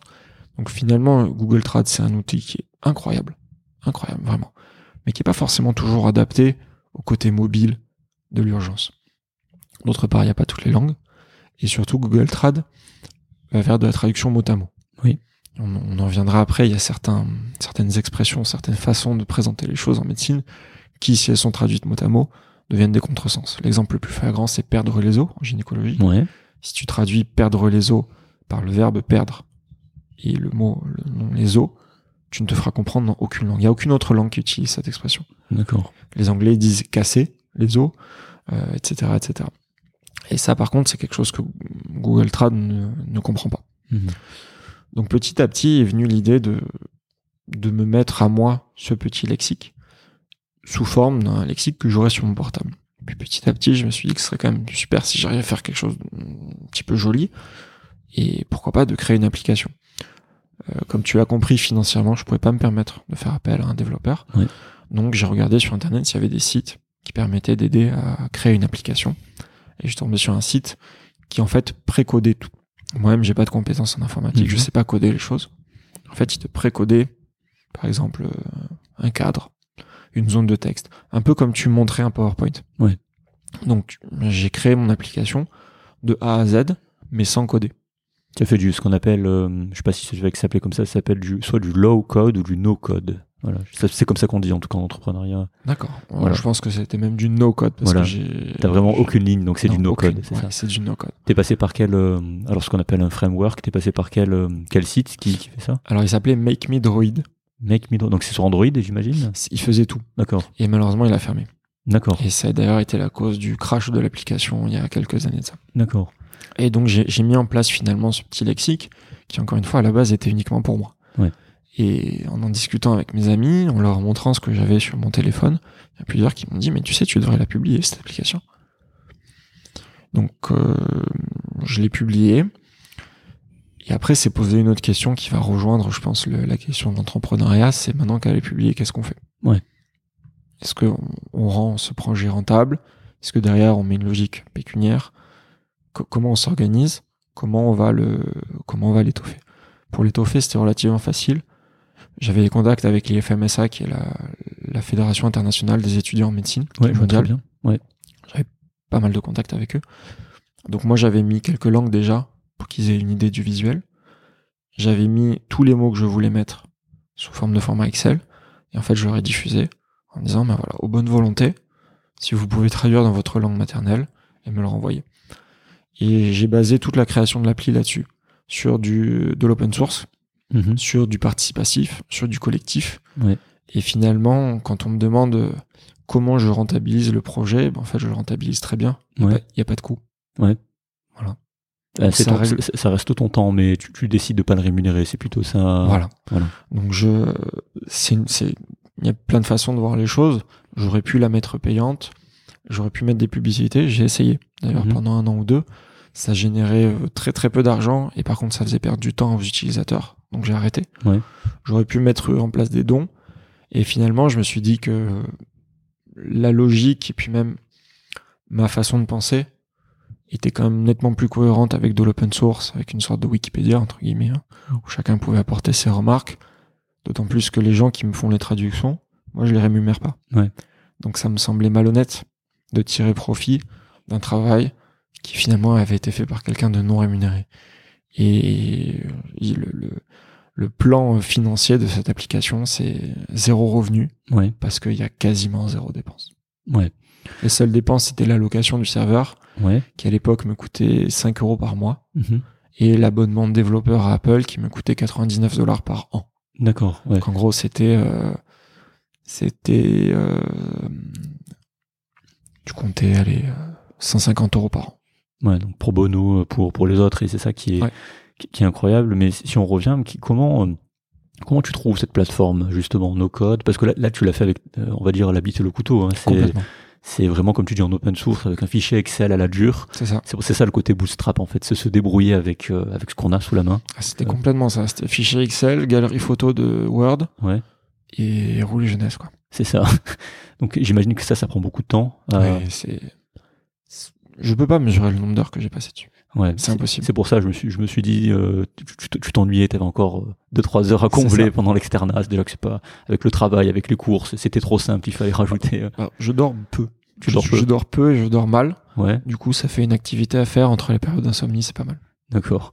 Mais du coup, comment on, on t'a conseillé, t'as dit t'as demandé à des amis pour, pour parce que c'est c'est pas commun, comme je disais en introduction, quand t'es en médecine, t'as absolument pas conscience de ce qui existe pour faire une application, par exemple, tous les outils qui existent. C'est un ami qui t'a dit, c'est toi qui as cherché sur internet, comment J'ai cherché. D'accord. J'ai cherché, j'ai testé, il y avait plusieurs autres sites, certains qui étaient très beaux mais qui n'étaient pas abordables, d'autres qui étaient hum, un petit peu moins beaux, mais finalement cette application, d'un point de vue strictement informatique, c'est c'est le plus basique qui soit. Ouais. C'est de l'affichage, menu texte, menu texte, il n'y a aucune fonctionnalité finalement. Ouais. Donc en fait c'est relativement simple et j'avais pas besoin de quelque chose qui me propose des grosses fonctionnalités informatiques. J'avais juste besoin de quelque chose qui soit suffisamment ergonomique pour Mhm. moi, pour que je puisse arriver à faire ça rapidement. J'avais pas trop d'amis qui étaient passionnés par l'informatique. Et ceux qui auraient pu m'aider, finalement, avaient une logique très différente. Ouais. Eux, justement, ils voyaient une application assez belle, assez classe, peut-être un peu plus lourde. Euh, le principe de faire du hors connexion, c'est pas du tout quelque chose qu'ils avaient. Parce que ça, par contre, c'était une condition sine qua non. Ouais, bien sûr. Moi, je voulais que l'application soit disponible 100% hors connexion, avec derrière la logique de s'en servir dans d'autres pays. Maintenant, il y a le roaming, ça règle tous les problèmes. Mais c'était pas le cas à l'époque. Oui. Et ça, ça supposait d'avoir une application qui soit, euh, qui soit relativement euh, légère, entre guillemets. Parce que, du coup, sinon, soit en fait, je faisais une application lourde avec tout embarqué sur l'appli, mais c'était ingérable. Soit je faisais une application légère avec des fonctionnalités en ligne, mais je perdais complètement la plus-value. Mhm. Donc ça, pareil, ça a été un challenge ensuite de, comment dire, de, de créer l'application, de, plutôt d'adapter l'application aux contraintes que je considérais comme étant essentielles. Tu avais un cahier des charges bien précis. Voilà, c'est ça au final. Je me suis fait un auto-cahier des charges. Ouais. Après, il y a eu une longue phase de test. On était sur mon téléphone. Je testais, ça marche, ça marche pas. C'est adapté, c'est pas adapté. On en reparlera tout à l'heure, je pense, mais le, toutes les questions dans Mediglot sont des questions fermées. Oui. Ça, sur la première version, j'avais pas du tout pensé. D'accord. Et la première fois que j'ai parlé, euh, je sais plus quelle langue c'était, mais avec un patient, je lui ai posé la question, il a très bien compris, Mhm. et il m'a très bien répondu, D'accord. dans sa langue. Ah ouais. Donc j'ai absolument pas compris la réponse. Ouais. Et je me suis dit, là, là, il y a un problème. Et comment tu le résous justement ce problème? On le résout en mettant des questions fermées, type oui, non. On va perdre en termes de convivialité, c'est certain. Par contre, on va gagner en termes d'information. Et ça, pareil, ça a été un choix. Mon choix d'urgentiste, à l'époque, j'étais pas urgentiste, mais comme je l'ai dit, c'était créé vraiment pour les urgences. Ouais. Mon choix d'urgentiste, c'était le côté pratique, rapide, efficace. Moi, j'aimerais bien pouvoir discuter avec tous mes patients, leur demander le temps qu'il fait, etc. Mais avant ça, je veux savoir s'ils ont une pathologie qui menace leur pronostic vital. Ouais. Et pour ça, j'ai juste besoin de oui, non, éventuellement des chiffres, éventuellement qui me montrent. Et du coup, j'ai dû reformuler toutes mes questions pour avoir ce type de réponse. Ok. Et donc du coup, t'as pas fait de, de structure, euh, tu l'as fait en, en nom propre en fait, comme c'est pas rémunéré, euh, c'est Ouais. voilà, c'est Pierre Balaz et puis, euh, et puis C'est tout. Avec ensuite une page de remerciement pour tous les gens qui ont participé. Ouais. Euh, mais le, ouais, l'application est en mon nom propre. Il y a aucune, euh, y a au- aucune affiliation à aucune structure, ni étatique, ni privée, ni universitaire. D'accord. Et puis comment c'est accueilli ça quand, quand tu présentes le projet à, à tes collègues médecins, à tes amis, quand tu crées ça, euh, ça télécharge, ça télécharge pas, il y a de l'intérêt, comment, comment tu gères ça Comment tu fais justement quand tu as une idée comme ça qui rend service, que tu veux voir à l'échelle, parce que c'est quelque chose qui sert et qui est que moi je trouve très honorable vraiment. Comment tu fais pour que bah, ce soit connu en fait? Alors au début, on commence par le cercle d'amis proches, mais finalement, le cercle d'amis proches, souvent, c'est peut-être le moins objectif. Mhm. Donc euh, je leur fais télécharger, je leur dis bah testez-le. Ça prend un peu de temps parce que c'est pas un réflexe forcément. Mais il y a un autre biais qui est que mon cercle d'amis proches se sent souvent aussi pas mal concerné par cette problématique de la langue, donc était peut-être plus à même d'y penser. Donc au début, il y a toute cette phase de test. Ensuite, il y a eu la phase où j'ai réussi à le sortir sans trop en parler. Ceux à qui j'en ai parlé, personne ne m'a jamais enfoncé, personne ne m'a jamais découragé de le faire. Ouais. Mais c'est vrai qu'on a l'impression que quand on parle d'un projet comme ça, beaucoup de gens qui me disent ouais, c'est une bonne idée, mais en se disant pertinemment qu'on le fera pas. Parce Ouais. que ça demande du temps. Mais je tiens vraiment à le dire là-dessus, personne ne m'a jamais découragé, au contraire. Au contraire. Et hum, une fois que l'application est sortie, une fois que ça a été vraiment téléchargeable, là j'ai un petit peu changé de, un petit peu changé de mon fusil d'épaule. J'ai pas fait de com tout de suite, Mhm. mais par contre j'en parlais à d'autres personnes, un petit peu moins proches, en leur disant que j'avais trouvé une bonne application, je leur conseillais de la télécharger, D'accord. sans leur dire que c'était moi. Voilà. Voilà. Pour essayer d'avoir des retours un petit peu plus, euh, Objectif. Ouais. un petit peu plus objectif. Et après cette phase entre guillemets de correction un peu un peu anonyme, tu vois, j'ai essayé de mettre les en place les mises à jour qui me semblaient impératives pour que je puisse vraiment présenter l'application au grand public.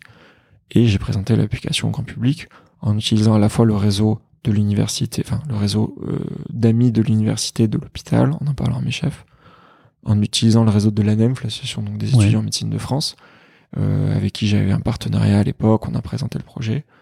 Le projet a été traduit en anglais par mes soins et présenté à l'IFMSA aussi. Ok. Et après, il y a une sorte d'emballement. Tout le monde veut ajouter sa pierre à l'édifice. J'ai eu un pic de volontariat de participation, un pic de téléchargement qui s'est très très vite euh, tari. Ouais. Et ensuite, il y a eu une deuxième phase de couverture médiatique un peu inespérée Ouais. avec euh, Midi Libre dans un premier temps, l'hôpital de Nîmes qui m'a fait une couverture médiatique incroyable. Euh, Qu'est-ce qu'il y a eu? Il y a eu l'ordre des médecins qui D'accord. m'ont ouais, qui m'ont consacré leur quatrième de couve il y a quelques années de ça sur mon parcours et sur l'application. Il y a eu pas mal de revues en ligne. Il y a eu euh, WhatsApp Doc, Moi, je connais, ouais, le magazine pour les jeunes docteurs, ouais. tout à fait, qui m'a consacré aussi un petit paragraphe. Le quotidien du médecin m'a consacré un article. Ah, Enfin, il y a eu un effet vraiment, tu vois, de, un effet un petit peu exponentiel. Un effet boule de neige, ouais. Tout à fait, ouais. Qui m'a permis justement derrière de, de surfer un petit peu sur cette, euh, sur cette popularité nouvelle Ouais. pour euh, derrière aller chercher surtout d'autres participants, d'autres langues, d'autres idées et les retours des utilisateurs. C'est surtout ça qui comptait pour moi. Et, et comment tu gères ça justement quand ça vient tout d'un coup comme ça Tu, euh, ça- j'imagine que ça te motive encore plus. Ça doit être très gratifiant. Tu, tu t'enflammes. Tu comment comment tu gères ça?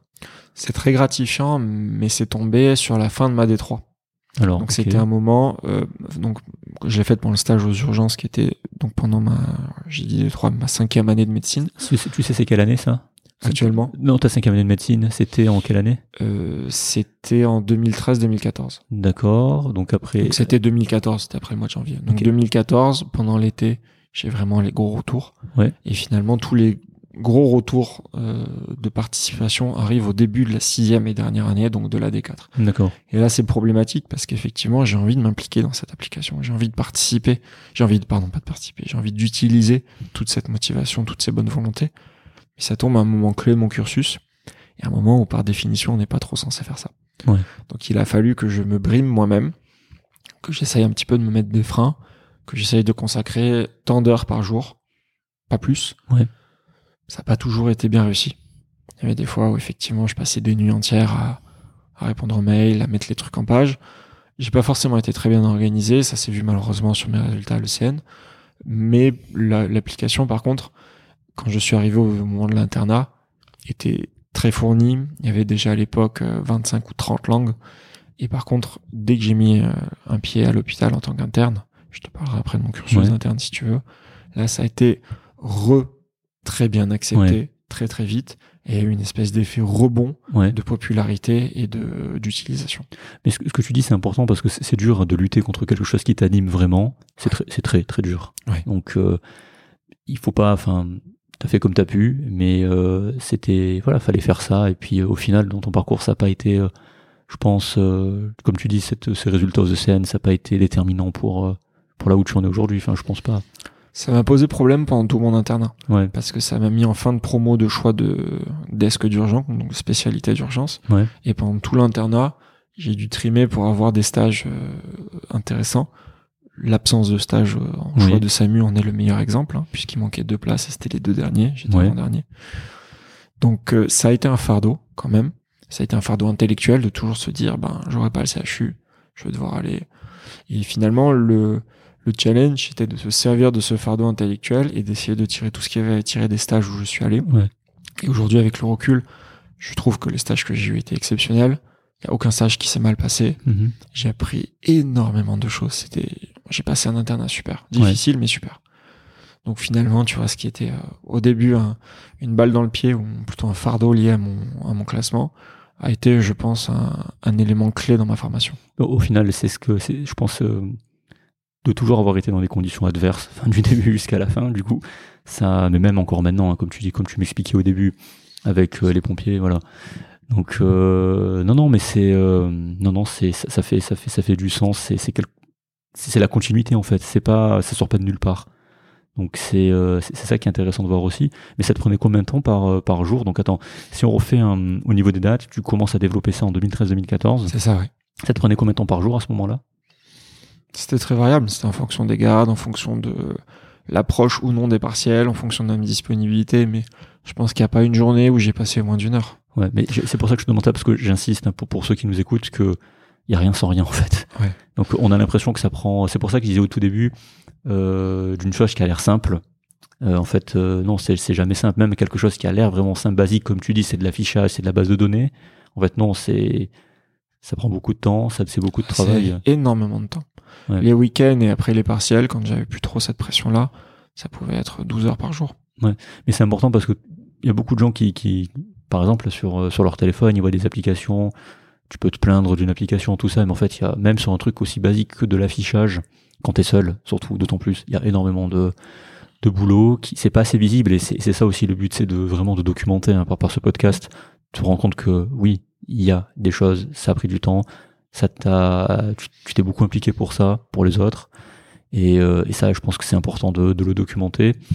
Du coup, ça te prend plusieurs heures par jour. Et combien de temps t'as mis pour avoir une version, on va dire, satisfaisante à publier sur l'Apple Store? Quelques mois. J'ai dû commencer en janvier, je pense, ou en décembre 2013. Ouais. Et l'application est sortie la semaine de mon anniversaire, donc en mai. D'accord. En gros, tu comptes, ouais, 4-5 mois à peu près. Ok. Donc, Après, il y a tout un travail au-delà du travail de, justement, de mise en page dont tu parles. Il y a tout le travail préliminaire dont on se rend encore moins, en fait, on se rend compte de l'importance du travail préliminaire que quand, quand on se rend compte que ça marche pas. Ouais. Et ça, c'est extrêmement euh, dur à gérer parce que ça veut dire qu'il faut tout reprendre. Je te parlais tout à l'heure des réponses fermées, des questions, pardon, fermées. Quand je me suis rendu compte de ça, j'ai dû reprendre tous mes fichiers texte. ouais, Et ça, ça veut aussi dire les renvoyer à tous Ouais. ceux qui me les avaient déjà traduits. En leur disant, bah écoutez, j'ai fait une bêtise, est-ce que vous pouvez me les retraduire? Eux aussi ont une vie, aussi ont pas forcément énormément de temps à me consacrer. Tout à fait. ouais. Et du coup, il y a tout ce travail-là de se dire, bon, il faut dès le début, en amont, imaginer tous les problèmes auxquels je pourrais être confronté, tous les problèmes techniques, tout ce que les gens vont me dire, et essayer de les anticiper. Et ça, ça prend, ça prend un truc, euh, ça, ça, ça prend un temps pas possible. Ouais, c'est ça. C'est euh, mais mais c'est bien justement que tu documentes ça et que tu expliques ça parce que tu le comme tu dis tu le vois pas. C'est on n'imagine pas la, la charge que c'est de bah, c'est ça tout le travail de planification tout Ouais, ça. ça. Mais ce qui est aussi bien c'est que tu as pivoté et ça je le souligne c'est que tu t'es rendu compte qu'il y avait un problème Mm. et tu as pivoté tu as dit bon bah je retourne au charbon euh, on recommence. Voilà. Donc euh, et puis après tu as, eu une, un pic de téléchargement tu disais donc Oui, euh, tout à fait. il y a eu 15 000 téléchargements. Oui, au maximum, oui. Ouais, ce, qui, ce qui est quand même. Alors, je vais expliquer pourquoi tu dis au maximum parce qu'on va en parler, mais c'est quand même euh, important parce qu'on est dans un. Les soignants, en fait, les gens exposés à ça, il y en a pas beaucoup, en fait. Donc, 15 000 téléchargements par rapport à la population soignante, ça reste quand même quelque chose. Alors, c'est, c'est effectivement, c'était un chiffre qui n'était pas du tout attendu. Ouais. Euh, dans les 15 000, il faut compter la francophonie, Ouais. pas que la France. C'est-à-dire que j'ai eu pas mal de téléchargements au, au Québec, Canada. Je j'ai pas la possibilité de savoir. Ouais. J'ai eu pas mal de téléchargements au Maghreb Mhm. et surtout en Afrique noire, en Afrique équatoriale, au Sénégal, dans les pays francophones. Euh, je pense pour gérer plutôt les touristes parce que malheureusement l'application est assez pauvre dans les langues d'Afrique équatoriale. Mhm. J'ai eu des téléchargements en Suisse. Ouais. J'ai eu des téléchargements en Belgique. Donc euh, ces 15 000 là, c'était des populations diverses avec des objectifs divers. Tu tu t'attendais à avoir un impact sur la francophonie dans, en Afrique, par exemple? Je l'espérais. Tu l'espérais Je l'espérais. J'espérais que l'application serait euh, serait, je vais pas dire célèbre parce que la célébrité est pas le but, mais j'espérais que la- l'application serait utile. Mhm. Euh, moi, la population que je visais en premier, c'était la population humanitaire. Ouais. Les premiers, les premières institutions que j'ai démarchées officiellement, c'était Médecins du Monde et Médecins sans frontières. Ouais. Qui d'ailleurs à l'époque étaient euh, très très très très motivés par cette application qui pourrait représenter un super outil. Il y a eu pas mal de, de réunions, il y a eu pas mal de discussions. Finalement, il n'y a jamais eu de partenariat institutionnel. Mhm. Par contre, j'ai eu beaucoup de retours de médecins qui travaillaient pour eux, qui à titre individuel l'avaient téléchargé et qui m'ont dit bah voilà ça c'est très bien, ça c'est moins bien, Ouais. ça ça marche, ça ça marche pas. On te propose ça, on a eu telle difficulté. Ça c'est des retours très précieux. Ouais. Parce que ça c'était vraiment du terrain, sans connexion, sans rien. Enfin c'était c'était très intéressant pour moi. Ok. Et donc, tu as un pic de téléchargement à 15 000. Et comment tu gères, on en a un peu parlé en off juste avant, comment tu gères justement le fait de, comment on pourrait dire, de, de, de, de, faire parler de l'application pour qu'elle continue à être téléchargée Comment comment tu imagines la stratégie? Qu'est-ce que qu'est-ce que tu as essayé de faire? Alors il y a plusieurs façons de faire. On, on retombe toujours sur des problèmes d'argent, mais une stratégie massive avec une publicité payante ne me semblait pas être une bonne solution. Donc moi j'ai axé sur deux autres, euh, deux autres, on va dire, euh, façons de voir les choses. La communauté médicale, c'est une communauté qui est restreinte, mais qui est relativement soudée, avec un bouche à oreille qui est extrêmement présent, extrêmement efficace. Donc j'ai beaucoup, beaucoup, beaucoup tablé là-dessus. Le bouche à oreille par service, entre tous les gens qui étaient aux urgences. Le bouche à oreille par promo. Le bouche à oreille par fonction, de médecin à médecin, d'interne à interne. Et de temps en temps, j'essayais de ponctuer ça par des opérations un peu, euh, un peu coup de poing, où j'allais faire de la promo en utilisant les réseaux sociaux. La, 90% je pense de la promo est passée par euh, WhatsApp, par euh, pardon, par Facebook. D'ailleurs, j'ai découvert que tardivement, hein, comme je disais, ton application via justement Oui. Facebook. C'est quand c'est même pas quand tu as annoncé la mise à jour, parce qu'on va en parler hein, de la mise à jour de l'application. C'est parce qu'il y a quelqu'un qui a répondu à un commentaire il y a, il y a pas si longtemps que ça. Et moi, c'est passé dans mon l'algorithme de, de Facebook qui a fait passer ça dans mon fil d'actualité. Je dis mais, mais je connaissais pas ça, c'est c'est ouf. Et puis j'ai regardé sur le site tout ça, j'ai dit purée, il y a une grosse antériorité 2014. Mm. Je dis mais pourquoi j'ai j'ai pas été mis au courant avant? Voilà, c'est ça. C'est c'est c'est voilà, c'est après comme tu dis, c'est c'est compliqué, mais c'est vrai que je pense qu'il y a il y y a des, il y a des gens qui il y a beaucoup de gens qui sont pas au courant. Voilà. C'est certain. Mais c'est c'est vraiment c'est un truc d'utilité publique ce que tu fais donc. euh, J'essaye. voilà, mais les gens devraient, devraient être au courant, devraient la télécharger parce que ça, en tout cas, moi, comme je t'ai dit, j'ai fait télécharger à toute l'équipe. Voilà. C'est très gentil, merci. Voilà, donc euh, j'ai parcouru, j'ai regardé, ça, ça va nous être utile dans, dans certaines situations. Par je, jour, je le souhaite. Et en tout cas, si tu as la moindre remarque, euh, et là je- j'envoie une bouteille à la mer pour tous les éventuels utilisateurs qui nous écouteraient. Ouais. L'adresse mail c'est est redirigée sur mon compte perso. Ouais. Donc toute remarque, il faut me l'envoyer, il faut pas hésiter. Voilà. Je retiendrai peut-être pas tout pour des questions d'organisation, mais de toute façon, toute remarque sera bonne à prendre. Voilà, sachez que oui, c'est totalement gratuit comme, comme tu l'as souligné, donc c'est c'est vraiment, enfin, il y a tout ce qu'il faut quoi pour cette application. Donc euh, juste on a on a digressé. Si on revient juste sur euh, justement les techniques, tu disais que tu as beaucoup utilisé le trafic organique, voilà, Oui, tout c'est-à-dire le fait, bouche à ouais. oreille. Et puis euh, donc tu as dit que les téléchargements se sont taris avec Oui. avec le temps.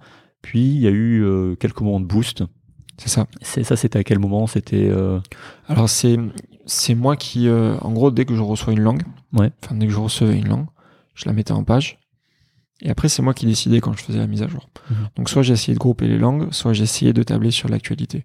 Et j'essayais de m'adapter un petit peu à ce que je pensais pouvoir être des situations qui auraient nécessité cette application. Donc par exemple, euh, quand il y avait l'été ou quand il y avait euh, l'euro, Ouais. l'euro, ça brasse énormément de monde. C'est des gens qui parlent pas forcément anglais, qui parlent leur langue. C'est une population qui est riche, Oui. mais qui est pas forcément francophone, qui est pas forcément anglophone. Donc j'utilisais ce type d'événement et je teasais un petit peu en amont en disant ben voilà, tous vos touristes euh, allemands, espagnols, ce que vous voulez, même anglais, hein, vous pouvez leur parler. Ensuite, malheureusement, il y a toute l'autre partie qui est beaucoup plus euh, triste, mais que sont les conflits, conflits armés, Ouais. les flux, euh, les flux migratoires, qui à mon sens est la partie principale, puisque c'est quand même un peu pour ça que j'ai créé l'application, mais qui est peut-être un petit peu moins médiatisée. Et je t'en reparlerai après. Où là, eh ben, j'étais obligé de me, de me calquer un petit peu sur l'actualité en disant, ben voilà, il y a un conflit dans tel pays.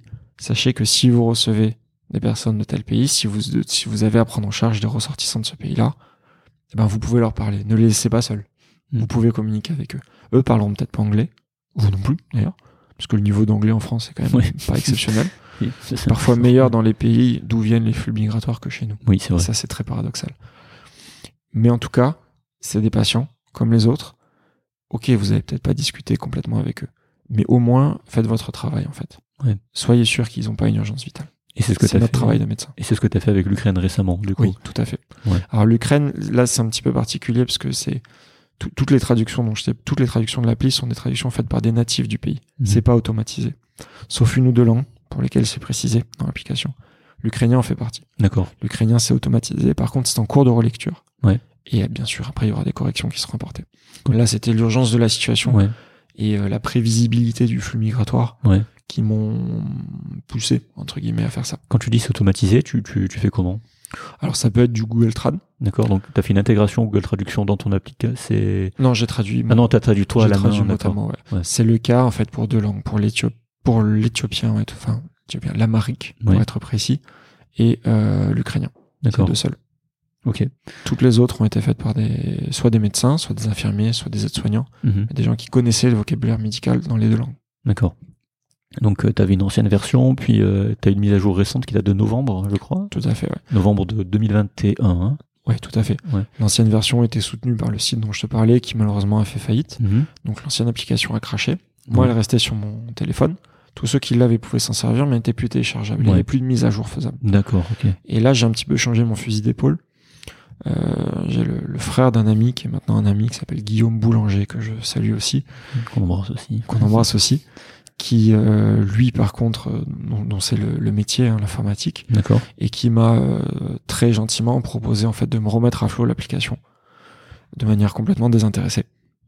Il fait ça sur son temps de repos et c'est lui en fait qui a sauvé l'application, qui l'a remonté à partir de l'ancienne version, qui m'a refait la charte graphique Mhm. avec des éléments peut-être un petit peu plus euh, petit peu plus sympa niveau visuel.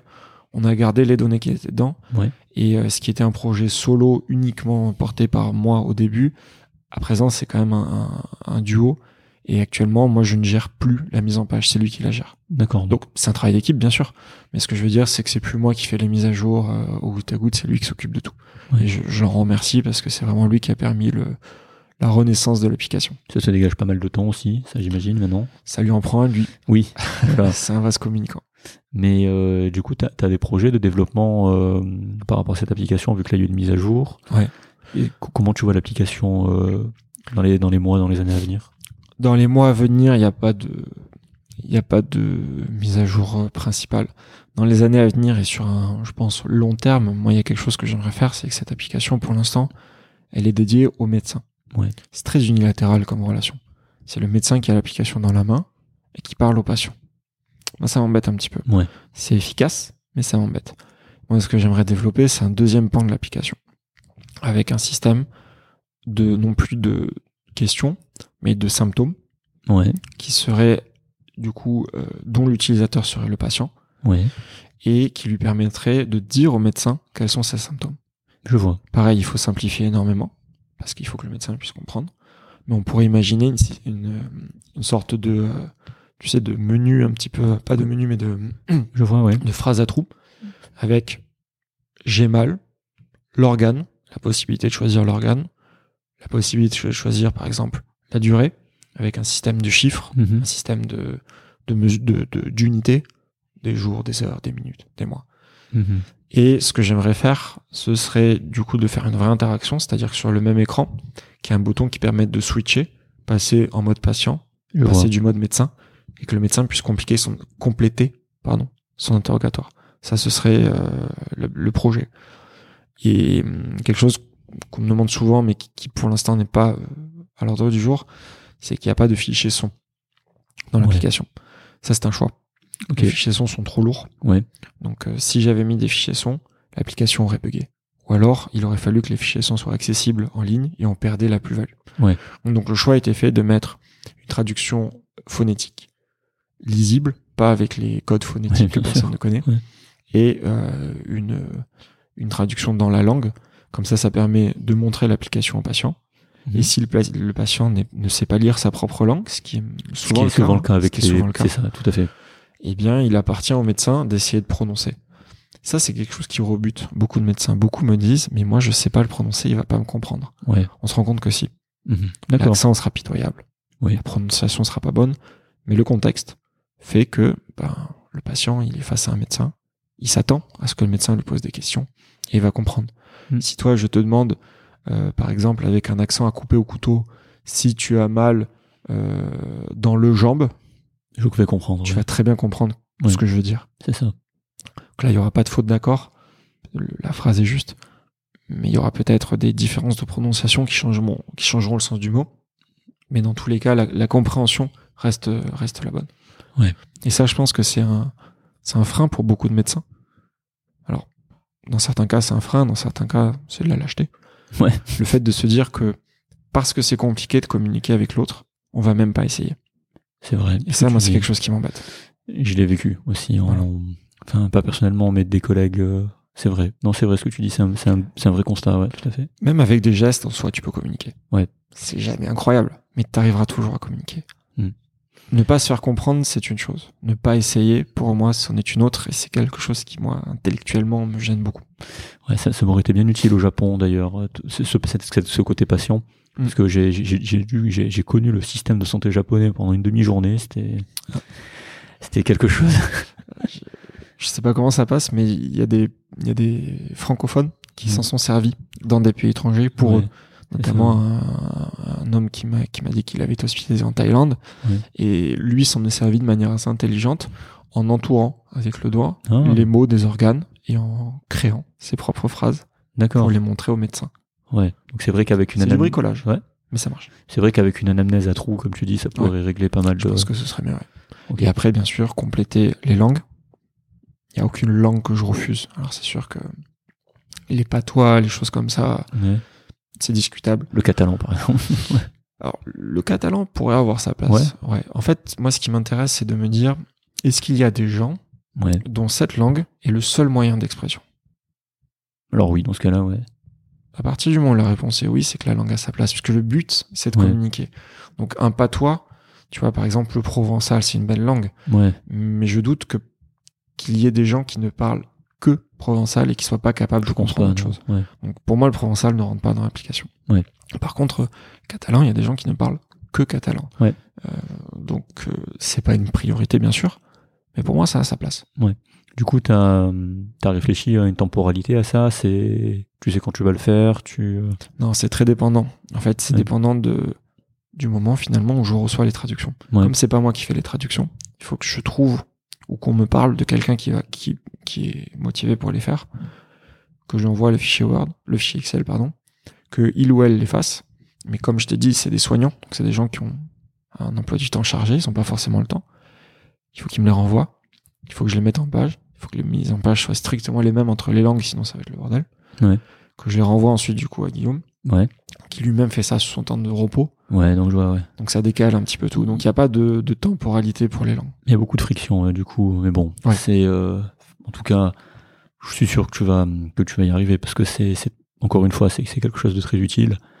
C'est le prix à payer pour, euh, pour de l'open source. Ouais, C'est le prix à payer pour l'organisation que j'ai voulu pour cette application.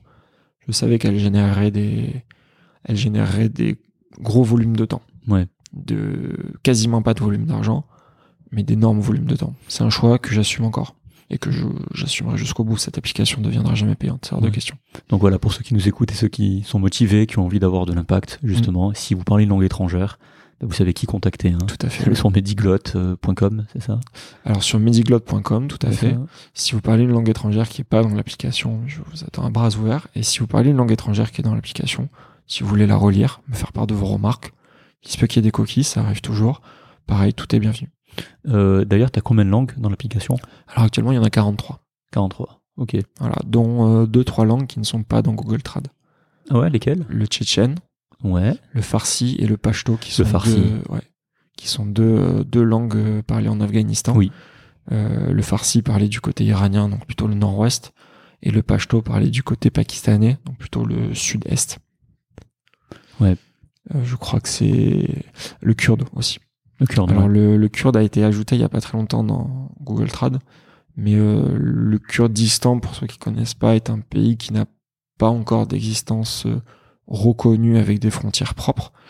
Et c'est un pays qui s'étend sur, enfin c'est un territoire qui s'étend sur quatre pays différents, avec un statut d'autonomie uniquement en Irak. Mhm. Dans les autres euh, pays, à savoir la Turquie, la Syrie et l'Iran, il n'y a pas de statut d'autonomie et il y a encore aujourd'hui des guerres qui sont en cours. Et la population kurde est une population très très vaste en termes de culture. Il y a au moins deux dialectes kurdes majoritaires que sont le kurmanji et le sorani. Euh, Google Trad propose le sorani. La, traduction pardon, que j'ai est une traduction qui prend des éléments de sorani et de kurmanji, qui a été faite par des amis, euh, des amis médecins de, de l'hôpital d'Erbil. D'accord, mais ça, tu vois, ça me, c'est maintenant que je comprends ces différences parce que été aussi exposé à des patients du Kurdistan Mm. qui parlaient farsi. Et là, tu vois, je, je, je comprends mieux. J'avais demandé un peu aux interprètes, hein, parce qu'en psychiatrie, on travaille en trialogue avec les interprètes. Ouais. Et euh, je voyais toujours des langues un peu. C'était le même pays, mais il y avait des dialectes différents. Tout à fait. Et euh, j'ai essayé de demander aux interprètes et j'avais pas forcément très bien compris. Mais là, maintenant, m'as expliqué, je, je comprends mieux. Donc, euh, pour moi, la boucle est bouclée. C'est génial. voilà. Euh, ouais. Puisque tu, tu le, tu mentionnes un petit peu, il y a tous les à côté de l'application. Ouais. et toutes les connaissances que moi ça m'apporte. Et moi j'ai gagné énormément là-dedans, pas en argent bien sûr, mais j'apprends des choses sur les langues. Ce que je viens de t'expliquer, tu te doutes bien qu'il y a quelques années de ça, moi je le savais pas. Ouais. C'est quelqu'un qui me l'a expliqué aussi, c'est justement mes amis de d'Erbil ou de Sulemania. Et euh, je trouve que c'est extrêmement enrichissant, enrichissant pardon, d'apprendre ça. Ça apporte des connaissances en géopolitique, ça apporte des, des connaissances même en ethnologie, en anthropologie. Et puis euh, les langues que j'ai, ben, moi j'essaye d'apprendre un petit peu. Pas les langues, ce serait prétentieux, mais d'apprendre un petit peu le vocabulaire. Mhm. Les langues auxquelles je suis le plus souvent confronté, j'essaye de me fixer moi comme objectif petit à petit de ne plus avoir besoin de ma propre appli. Ouais, C'est c'est compliqué, sûr. challenge, toujours un challenge. Ouais, toujours, toujours un petit t'es- toujours dans le challenge, c'est ça qui est. Donc c'est, moi je trouve ça super. Du coup, euh, 43 langues, euh, des idées de développement pour, pour la suite. Tu disais qu'il y a eu deux phases. Donc la première phase avec un premier pic à 15 000, puis Ouais. c'est retombé. Puis tu m'as parlé tout à l'heure d'une deuxième phase, c'est quand tu as fait la mise à jour. Tout à fait, oui. Une, une deuxième phase qui s'est faite elle-même en deux temps avec euh, donc la, la résurrection entre guillemets de l'application qui n'a pas du tout été suivie de, de téléchargement. Je pense que je suis tombé dans un creux de la vague où j'ai peut-être mal fait ma com dessus. Et là, une dernière mise à jour très récente apportant l'ukrainien, le comorien. Comorien qui d'ailleurs n'est pas dans Google Trad, j'ai oublié de D'accord. te dire ça aussi. Donc le, le shikomori, c'est le nom de la langue pour être précis. Sachant que pour les Marseillais qui nous écoutent, il y a une grosse population comorienne oui, à tout à Marseille fait. ouais. Avec qui la communication est pas toujours aisée parce que c'est vraiment un dialecte à part qui prend des éléments de maoré, d'arabe, mais on, enfin on peut pas leur parler arabe, c'est pas la même langue. Donc c'est pour nous c'est un vrai challenge euh, au niveau pompier. Et euh, une troisième langue qui est le darija, qui a été faite par euh, une équipe professorale marocaine qui elle-même avait fait un, un petit guide à l'intention du médecin pour les populations d'Arija. Darija, c'est un, un ensemble de langues en fait euh, parlées au Maroc qui pareil fait intervenir des mots d'arabe littéraire et des mots de plutôt de population berbère. C'est c'est ce qu'on pourrait c'est ce qui s'apparente en fait à l'arabe marocain parlé. Pas du tout de l'arabe littéraire. Et ça c'est très intéressant parce que les populations marocaines qui n'ont pas accès à un taux d'alphabé- d'alphabétisation élevé, Mhm. donc qui n'ont pas accès à l'enseignement de l'arabe littéraire, ils parlent d'Arija. D'accord. Et c'est des populations qui malheureusement sont souvent euh, moins, moins bien prises en charge par le système de soins, plus à même d'avoir certaines pathologies, donc finalement plus à même de se retrouver un jour dans un box d'urgence ou dans un camion de, de SMUR. Ouais, d'a- d'ailleurs, il y a, ça serait, c'est vraiment dommage qu'elle soit peu connue en Suisse, parce qu'il y a vraiment en Suisse, on a vraiment un, un gros pool de patients afghans, iraniens, comme je te disais, et euh, je pense qu'en en tout cas nous en psychiatrie, mais ces gens-là, tu les retrouves aussi aux urgences, justement parce que bah, parce que voilà, les pathologies d'urgence, ça touche tout le monde, hein, ça touche pas ça touche pas que les que les autochtones, ça touche tout le monde. Oui. Donc euh, je pense que en tout cas, on- je, on- je vais essayer de faire tourner ça, en tout cas au, au CHU, parce que c'est vraiment, Avec plaisir. c'est vraiment, euh, encore une fois, j'insiste, je me répète, mais moi je trouve que c'est vraiment e- extrêmement honorable et j'adore ce, ce genre d'initiative. Donc euh, Pour le, là, je vais faire un côté un petit peu, une petite digression. Ouais. Quand l'application est sortie, été le premier en France à avoir fait cette application. ouais, Il y avait des applications qui existaient aux États-Unis mais qui étaient payantes. ouais, Par contre, et j'en j'en profiter pour lui faire un tout petit peu de pub, euh, il y a un autre médecin qui avait fait un site à peu près Mhm. sur le même principe, qui maintenant est non plus un site, mais un site et une application qui s'appelle TraducMed, d'accord, qui est d'excellente qualité et qui est complètement orienté euh, consultation de médecine générale, Mhm. avec un vocabulaire qui est différent du mien. Et finalement, ces applications, on, on s'est appelé hein, avec ce avec ce médecin et on s'est rendu compte en fait qu'on on faisait un travail qui était complémentaire. Ouais. Mon application à moi est insuffisante pour de la consultation de médecine générale. Il faut pas avoir peur de le dire. Mhm. Elle ne couvre pas tous les problèmes sociaux. Elle ne couvre pas les pathologies chroniques. La sienne, à l'inverse, couvre complètement ce pan de la médecine, peut-être un petit peu moins les urgences. Et euh, je sais pas s'il nous écoute, mais son application et, et son site hein, sont d'excellente qualité. Et je pense que vraiment, c'est très intéressant d'avoir cette synergie avec un côté un petit peu couteau suisse, Ouais. qui serait plutôt médiglotte à avoir dans la poche, mais qui va rapidement devenir insuffisant Ouais. quand on va commencer à faire de la pathologie chronique. Il y a un côté peut-être un petit peu plus, un petit peu plus vaste, qui sera euh, TraducMed, donc euh, qui est, euh, qui, à mon sens, beaucoup plus adapté. Et encore une fois, moi, j'ai aucune action chez eux. non, Je- je- non, mais il n'y a pas de problème. mais je, je pense que c'est intéressant de reconnaître quand les autres font un meilleur travail que soi. Ouais. Et euh, je trouve que le travail qu'il a fait est exceptionnel. Donc actuellement, c'est les deux gros outils qu'il y a en France et en francophonie. Ouais. C'est 100% gratuit. Il l'a créé avec euh, à peu près la même idéologie que moi. Ouais.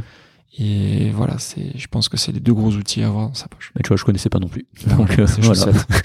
c'est chose faite. J'irai faire un tour, j'irai la télécharger, voir, voir ce qu'il en est. T'as dit c'est TraducMed. Ouais, tout attaché. Tout attaché, disponible donc sur, euh, sur Sur l'Apple Store, Ouais, surtout tout. sur le. Ouais. Ok. Excellente, euh, excellente application aussi. Il faut, faut rendre à César ce qui est à César. Ok, donc euh, bon bah sur sur Mediglot on a fait un bon tour. Je sais pas si toi sur l'application en soi t'avais des choses à rajouter, peut-être des euh, des gros, des, oui, des, est-ce que tu as eu des, des moments où tu as été découragé par rapport à ton application? Tu te dis pourquoi je fais ça? C'est bon, tout le monde s'en fiche. Dans quoi je m'embarque? Est-ce que tu as été mon doute comme ça? J'ai eu des doutes, pas sur l'application, mais sur l'énergie que je mettais à en faire la promotion. D'accord, c'est-à-dire? En me disant, mais finalement, si je suis obligé d'en faire la promotion, ben, c'est peut-être que ça intéresse pas les gens. Ouais. Ça, ça a été un gros doute. De me dire, mais finalement, si elle était si bien que ça, mon application, j'aurais pas besoin de faire la promotion. Et puis, en discutant avec les collègues, je me suis rendu compte que, comme tu disais, en fait, c'est surtout que les gens ne savent pas que ça existe. Ouais. C'est pas quelque chose qui intéresse les gens. Ça, c'est triste. Ouais. Mais c'est pas quelque chose qui intéresse les gens. Et à chaque fois que j'avais ces coups de blues, entre guillemets, je me disais que, bah, au pire, c'est pas grave. Moi, j'ai, cette application, à la base, elle était pour moi. Si un jour on me dit ton application elle est obsolète, elle marche plus, on a trouvé mieux, ce qui quelque part est un peu le but. Ouais. Moi, je serais très content un jour qu'il y ait quelqu'un qui fasse une application nettement meilleure que la mienne, qui permette de parler avec tous les patients. Ce serait génial. Et le jour où ça arrivera, je serais très content, même si ça voudra dire la, la fin de Mediglotte. Ouais. Pour l'instant, malheureusement, c'est pas le cas. Ouais. Donc je, je me dis, moi je l'aurai toujours. Ouais. Moi, elle me sert. Euh, quand je fais les maraudes avec Médecins du Monde, je, je passe ma vie dessus. Ouais. Et un autre point qui est peut-être un petit peu, un petit peu plus triste, mais qui par contre m'a donné du courage, Ouais. c'est que j'ai eu beaucoup de mails d'encouragement, mais j'ai eu des mails aussi assez agressifs, Ah bon? Me disant que euh, en faisant ça, je faisais le jeu de l'immigration massive. Non, mais sérieusement. Oui, oui, sérieusement, des mails extrêmement racistes, Non, mais disant qu'en faisant ça, je donnais l'impression que le système de santé français pouvait accueillir euh, toute la misère du monde, non, mais attends. que c'était une honte, Ouais. que j'avais pas à faire ça, etc. Parce qu'attends, Tu, tu te doutes bien que ça, c'est plus le genre de mail qui, moi, me donne du courage pour continuer Ouais. que l'inverse. Mais j'ai eu, j'ai eu des mails comme ça, ouais. Parce qu'attends, c'est c'est quand même un truc de ouf. Ça veut dire que t'as des. Parce que du coup, euh, c'est pas n'importe qui qui télécharge cette application, c'est plutôt des soignants. Oui. Donc ça veut dire que. On extrapole, mais ça veut dire que sur, sur des, t'as des soignants qui t'ont envoyé des trucs comme ça, quoi. Oui. Ouais. Ouais.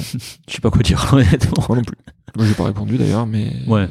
Oui, oui, c'est, c'est, il y a des soignants, effectivement, qui, qui manifestement ne veulent pas prendre en charge des patients non francophones. Et c'est ça qui m'embête, c'est que euh, je comprends que ce soit difficile de Ouais. prendre en charge un patient non francophone. Je comprends que ça puisse euh, faire peur à certains médecins de se dire est-ce que je vais louper quelque chose, est-ce que je vais passer à côté de quelque chose? Justement, le but de Mediglotte, c'est de leur apporter un outil. C'est pas de les braquer. Ouais. Et je pense qu'en se braquant, on, on perd énormément de choses déjà personnellement. Et puis surtout, déontologiquement, moi, ça me pose problème quand même. De me dire que parce qu'un patient ne parle pas la bonne langue, on va pas prendre en charge. C'est pas acceptable pour moi. Ouais. Mais je vois apparemment qu'il y en a, il y en a qui pensent ça, mais c'était la minorité des messages que tu reçois. Oui, oui, oui. Voilà. oui. Oui, oui, c'était une minorité, mais ça choque. J'attendais pas ça de médecin, honnêtement. Ouais, c'est vrai que je suis assez d'accord. C'est assez déroutant. Ouais. Ouais. Mais bon, tu l'as utilisé comme motivation supplémentaire pour euh, voilà, Ah oui, bien sûr. voilà ça. Et tu t'as pris sur toi, t'as pas répondu, t'as bien fait, parce que ça sert à rien de se lancer dans un truc comme ça. Je pense qu'il n'y a pas de débat à avoir. Voilà, c'est On ça. parle pas la même langue, C'est ça, exactement. mais C'est en jeu, oui, c'est ça. Beau jeu de mots, c'est ça, exactement. Ok. Euh, bon, bah, très bien. Euh, tes parents, ils en ont pensé quoi? Tu, tu leur en as parlé ou pas? Ça, t'as eu. euh, J'ai plus ma mère malheureusement Ah. depuis un certain temps. Mon père est pas trop, pas trop dans l'informatique. Ouais. On ne pas dire pas du tout. Il est pas trop dans la médecine non plus. Donc finalement, euh, j'en ai parlé, mais il, il voit pas d'une part à quoi ça correspond. Lui n'a aucune application sur son téléphone. Il est, il est D'accord. téléphone. Ouais. Et il ne voit pas à quel besoin ça répond. D'accord. Donc, il, m'a soutenu comme euh, un père soutient son fils, mais sans comprendre ce que je faisais en fait. D'accord. C'est pas son monde. Ouais. C'est pas mais- son monde, c'est Ouais. pas les outils qu'il utilise, Ouais. et c'est pas la population qu'il voit. C'est vrai. Lui, il est retraité maintenant. Donc, euh, donc euh, je- il, ouais, m'a, il m'a soutenu euh, plus par, euh, par habitude qu'autre chose. D'accord. bon. Euh, parfait. Donc on a fait un beau tour hein, sur, sur Mediglotte. Je pense qu'on a compris vraiment pourquoi tu as fait ça, euh, qu'est-ce qu'il y avait eu autour, le fait Ouais. de débrouillé tout seul, les quelques difficultés que tu as eu, le temps que ça t'a pris. Bien sûr. Surtout ça, j'insiste. Le service que tu rends, et encore, j'insiste sur ça. Euh, voilà, le, le succès que ça a eu, puis le- les périodes de descente, puis là de nouveau un, un regain d'intérêt. Oui, tout à fait. Euh, comme tu disais, important. Et je pense que ça, c'est une remarque qui est très juste. C'est, c'est pas que les gens, euh, ça les intéresse pas, c'est qu'ils savent pas. En Oui, fait. je pense. Et, et même, euh, c'est, c'est important de, de faire de la communication. Ça, c'est pas un truc qu'on a en tête. euh, en tout cas, c'est pas notre domaine en médecine. hein. En tout cas, d'ailleurs, c'est c'est un sujet qui est très tabou, la publicité. Oui. Donc, médecin, c'est quelque chose qu'on nous parlera, qu'on on nous évoquera jamais ça à la faculté parce que, à cause de ça, justement. Mais oui, quand, quand on a une idée, un projet, il faut le promouvoir. Et c'est, Moi, j'étais gêné de le faire. voilà. Et c'est ça. Je- Et on devrait pas je en suis fait. pas formé à ça. Exactement. Et puis, comme je t'ai dit, comme il n'y avait pas de logique mercantile derrière, je me disais, mais c'est bizarre en fait de, de faire de la pub pour un truc que je, qui va rien me rapporter. C'est bizarre. Ouais, C'est bizarre, mais en fait, pas, non, en fait, moi, ça me, au début, ça me choquait aussi, mais au final, non. C'est, c'est envie de rendre service euh, d'une manière ou d'une autre, comme tu dis, soit il faut de l'argent pour se faire connaître, Mm. Soit, soit il faut de la promotion et c'est beaucoup de travail, c'est beaucoup de réseaux, beaucoup de, de- d'organique. Mais non, c'est, euh, c'est important. Il faut, euh, il faut faire la promotion de ce qu'on fait. Il faut pas avoir honte de le faire. Ça. De toute façon, la promotion finalement sert complètement l'appli puisque la promotion Oui. ne sert pas à, à me rendre riche et célèbre. Mhm. Par contre, elle sert à justement rendre l'appli plus fonctionnelle, plus étoffée. Et quelque part, c'est cette espèce de cercle vertueux que j'ai envie de mettre en place. Ouais. Moi, personnellement, ça m'intéresse pas que les gens sachent que c'est moi qui l'ai faite. Ouais. S'ils le savent, c'est très bien. Mais c'est pas le but. Le but du jeu, c'est qu'on envoie des, des langues qui n'y sont pas, qu'il y ait du vocabulaire, Mhm. que l'application soit, soit utilisée. Tu vois, c'est ça qui est intéressant de voir, même parmi les médecins ou même parmi, euh, parmi les gens qui, qui font ce genre de choses. Euh, t'as, t'as la vision, la tienne, que, que, que, que tu dis là juste maintenant. Puis tu peux aussi avoir une autre vision en te disant, je, je rends service euh, de manière concrète aux gens, avec, euh, à l'échelle, c'est-à-dire dans plusieurs pays, ce qu'on Mm. appelle la scalabilité, c'est ce que je disais au début. Tu peux te dire, euh, je mérite quand même, euh, même une, une micro euh, rémunération, par exemple, au moins que ça, ça paye les frais de serveur ou quoi que ce soit, tu vois, tu pourrais avoir aussi cette démarche. Et moi, elle me choque pas, en tout cas. Je sais que ça peut choquer certains, mais euh, je pense que il y a, y a trop de tabous en France sur ce côté-là. En tout cas, quand tu viens pas de, de monde du, du commerce, hein, je veux dire. Moi, la démarche me choque pas du tout. Voilà. c'est pas la mienne pour des raisons personnelles et puis comme je te disais parce que comme je ne rémunère pas les gens qui participent c'est vrai que ça m'embête un fait, petit ouais. peu même si on pourrait se dire que finalement ils me donnent de la matière première et que je donne le produit fini Oui. donc ce serait ce serait entendable mais moi ma rémunération je l'ai parce que là au moment où on se parle sur mon ordinateur j'ai 43 euh, fichiers langues euh, avec euh, 300 mots chacun en fait je fais une base de données qui est incroyable et cette base de données ben le fait de l'avoir, le fait de pouvoir m'en servir en claquant des doigts, le fait de pouvoir l'envoyer sur un simple mail à qui on a besoin, moi, elle est là, ma rémunération. Ouais. C'est, à ça beaucoup de valeur. ouais. C'est, comme si j'avais pris euh, 43 cours de langue dans une école de langue. Ouais. C'est incroyable comme, euh, non, mais- comme si j'avais téléchargé plutôt Ouais. 43 cours de langue. C'est, faramineux. Ouais, non mais je vois, voilà. Mais je voulais juste souligner que il y, a- il y a ces deux visions que moi ça me dérange pas non plus. Je, je, il y a, ça me choquerait pas. Si tu m'aurais dit je me rémunère, ça, ça me choquerait absolument pas. Mais c'est ça, je voulais vraiment insister pour les gens qui nous écoutent qu'il y a différentes manières de faire les choses et euh, il n'y a pas de honte à avoir. Surtout si on juge qu'on a besoin d'une rémunération, c'est, propre à soi, voilà. Et ne pas tomber dans le jugement parce que souvent c'est, euh, on entend beaucoup hein, dès, dès- dès lors que tu parles argent, rémunération sur un service, ça commence à grincer des dents, ça commence à, voilà. Alors que moi, non, on, on devrait pas être, être choqué par, par rapport à ça, justement, parce que j'insiste encore, ça demande énormément de travail. Et je trouve que c'est exceptionnel parce que c'est vraiment l'impact que tu as, c'est sur sur un don de soi, c'est vraiment ça. C'est t'as donné ton temps, beaucoup de ton temps pour les autres, et euh, ça, ça mérite d'être euh, d'être reconnu quand même. Voilà. Merci. Voilà. Euh, J'aimerais qu'on finisse juste sur un point. Euh, tu as parlé de Médecins du Monde. Oui. Tu fais des, des, enfin, tu, tu fais des périodes donc avec Médecins du Monde dans, dans plusieurs pays, c'est ça? Non, alors je reste. euh, Médecins du Monde a une activité qui est majoritairement localisée en France. Ouais. Ils vont dans d'autres pays. Médecins sans frontières a plutôt tendance à aller justement dans d'autres pays. D'accord, ok. Médecins du Monde a une grosse activité sur le territoire, avec euh, la passe, permanence d'accès aux soins, avec des maraudes dans la ville, et avec des activités au niveau des frontières, justement pour la prise en charge des personnes euh, migrantes. Ouais. Et moi, j'interviens là-dessus. J'interviens à l'une des frontières françaises, T'é- T'étais où du coup? À, à la frontière franco-italienne. Ok, J'interviens avec eux. On a un camion. d'accord. Donc, euh, tu vois, on en revient là-dessus, mais sur le, quand ils m'ont présenté l'émission, ils avaient une mission euh, un peu axée euh, psychiatrie slash addicto. Oui, une mission axée, axée plutôt PMI suivi. Ouais.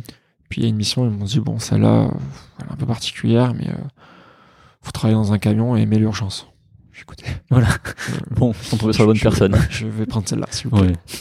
Donc c'était, moi je me régale, je fais exactement ce que je fais avec les pompiers, Ouais. en blanc, avec marqué médecin du monde dessus. D'accord. Moi ça me va, mais alors très bien. C'est des patients qui n'ont pas d'urgence vitale, ou très rarement. Par contre, c'est des patients dont on peine à imaginer à quel point ils ont aucune ressource. Ouais. Ces patients qui n'ont pas de papier, qui n'existent pas. Quand ils meurent, personne ne les réclame. Ouais. On peut même pas déclarer le décès parce qu'on sait pas qui c'est. Ça, c'est terrible. C'est Ouais. catastrophique. C'est c'est de la, c'est une, une- un, un degré de déshumanisation. La situation aux frontières Ouais. amène un degré de déshumanisation dont on se rend à peine compte. Ils n'ont pas d'accès à l'eau potable. Ils peuvent pas se laver. Ils peuvent difficilement boire. Ça lève toutes les problématiques derrière de, ben de d'hygiène. Ouais. Et forcément, ça favorise l'émergence de certaines pathologies. Pathologies qu'ils n'avaient pas en arrivant. Oui. Donc, tu vois, sur le, l'espèce de, de, comment dire, de, de némésis qu'on entend Ouais. en disant que les migrants amènent des maladies. Non. Non, non, c'est les conditions d'hébergement dans lesquelles nous, nous les accueillons qui en favorisent l'émergence. Mais quand ils arrivent, ils sont, En bonne santé. ils sont en bonne santé. Pour survivre à une traversée de la Méditerranée sur un Oui, canot en gonflable, il faut, santé. il faut avoir une certaine Il faut santé. être très solide même. Ouais, parce que- pour survivre au au camp de torture en Libye, il faut, Ouais. avoir, un, faut avoir une bonne condition physique quand même. Ça, c'est l'enseignement que j'en ai eu de mes patients migrants, justement réfugiés, c'est que quand si- s'ils arrivent en Suisse, Ouais. s'ils arrivent là, c'est que au niveau mental et au niveau physique, euh, parce qu'on sait qu'il y en a beaucoup qui y restent, donc Ouais. euh, il faut vraiment être solide. Ce- qu'on voit, nous, dans nos pays occidentaux, c'est des survivants. Ouais. On se rend pas compte de ça. Non, on se rend pas compte. Mais ça, j'en ai pris conscience en Suisse voyant les parcours migratoires. C'est juste, euh, C'est- pas imaginable en fait. C'est pire que les films. C'est Ouais. les films, c'est un euphémisme comparé à ce qui se passe en vrai. Tout à fait. Donc nous, on voit ces gens-là et ouais, ils, ils ont pas. En fait, ils- comme je dis, ils n'existent pas administrativement. Ouais. Donc personne s'en occupe. Euh, ils dorment par terre. Comme ils ont des reliquats de nourriture, ben, il y a des rats. Ouais. Du coup, euh, moi, ma crainte, pour l'instant, il n'y en a pas eu, mais c'est qu'on ait une épidémie de leptospirose. D'accord. Ça, ça va être compliqué à soigner en préhospitalier. Ouais. Déjà à diagnostiquer. Et après, on a des pathologies parasitaires. On a toutes les pathologies euh, communautaires, type euh, bronchite, enfin toutes les viroses. Ça loupe pas. Ouais. Donc, euh, en fait, on fait de la permanence d'accès aux soins, mais délocalisé pour être euh, au plus près d'eux. Mhm. Et hum, ça, c'est du bénévolat. D'accord. Donc, c'est très intéressant parce que, du coup, par définition, les gens qui sont avec nous, c'est que des bonnes volontés. Ouais. Nous, on intervient sur le plan médical, mais il y a d'autres associations derrière qui interviennent pour la distribution d'eau, des distributions de nourriture, des vêtements quand il y en a. C'est un énorme travail d'équipe. Donc, il me faudrait, je pense, un deuxième podcast pour, Ouais. pour parler, mais c'est c'est un travail d'équipe monstrueux qui est fait au quotidien. Et, et je, c'est un travail qui malheureusement est méconnu car peu médiatisé. Bah, tu vois, bah, là, là, j'apprends plein de choses par rapport à ce que tu me dis. C'est vrai. Je, je savais pas tout ça. Donc, Je te euh, montrerai des photos euh, Ouais. volontiers, ouais. à micro coupé. Mais euh, ouais, on, on a des médicaments, on fait ce qu'on peut avec ce qu'on a. On n'a pas grand chose. Ouais. Mais c'est toujours mieux que ce qu'ils ont, donc c'est déjà pas mal. Ouais. Mais ça, ça t'attire. Enfin, c'est dans ton parcours encore une fois. C'est absolument aligné. C'est ça, avoir faire des choses avec peu de choses. Ah, c'est complètement cohérent. Que ce soit dans l'application, que ce soit dans ton parcours médical, que ce soit dans, dans tout en fait depuis depuis le début, depuis qu'on discute, c'est ça rejoint en fait. C'est vraiment la continuité. Et puis c'est euh, la cible de patients que envers laquelle j'ai l'impression d'avoir une dette morale entre guillemets. Euh, tu parlais des pompiers tout à l'heure. Moi, ce que j'aime beaucoup au bataillon, c'est que on prend, enfin, c'est un SAMU, c'est un SMUR. Ouais. On s'occupe de tout le monde. Et pour moi, la beauté du système de soins en France, c'est aussi ça.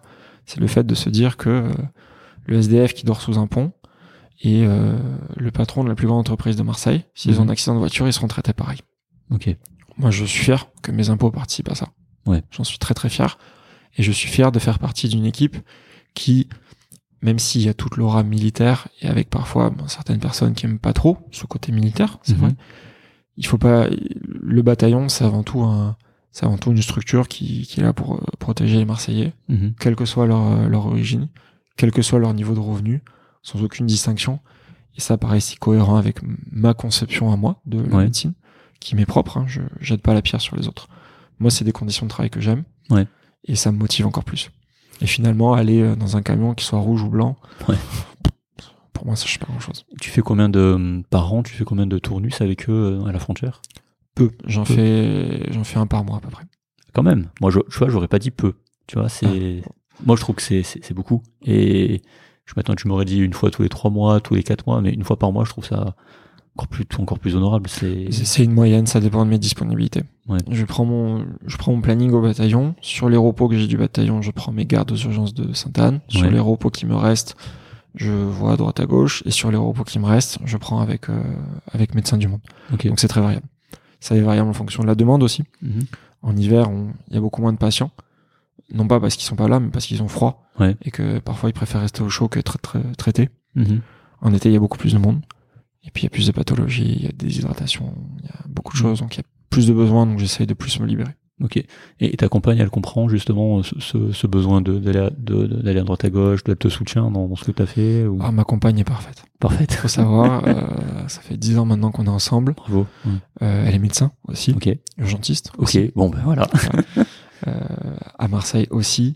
Elle travaille à l'hôpital Nord, entre autres. Donc, elle, est, elle a toujours été confrontée à ce type de population. Elle Ouais. est parfaitement consciente du besoin. Elle prend des gardes chez les pompiers aussi. Ok. Pas ceux de Marseille, Ok. ceux du département.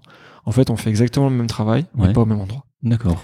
Et quand je dis que j'allais à Médecin du Monde, je, je pense que ça l'a pas du tout étonné. Ok. Alors c'est sûr que ça pose problème niveau niveau euh, planning. C'est ce que j'allais te demander. Ouais. On a un enfant en bas âge, Ouais. donc c'est vrai que c'est difficile.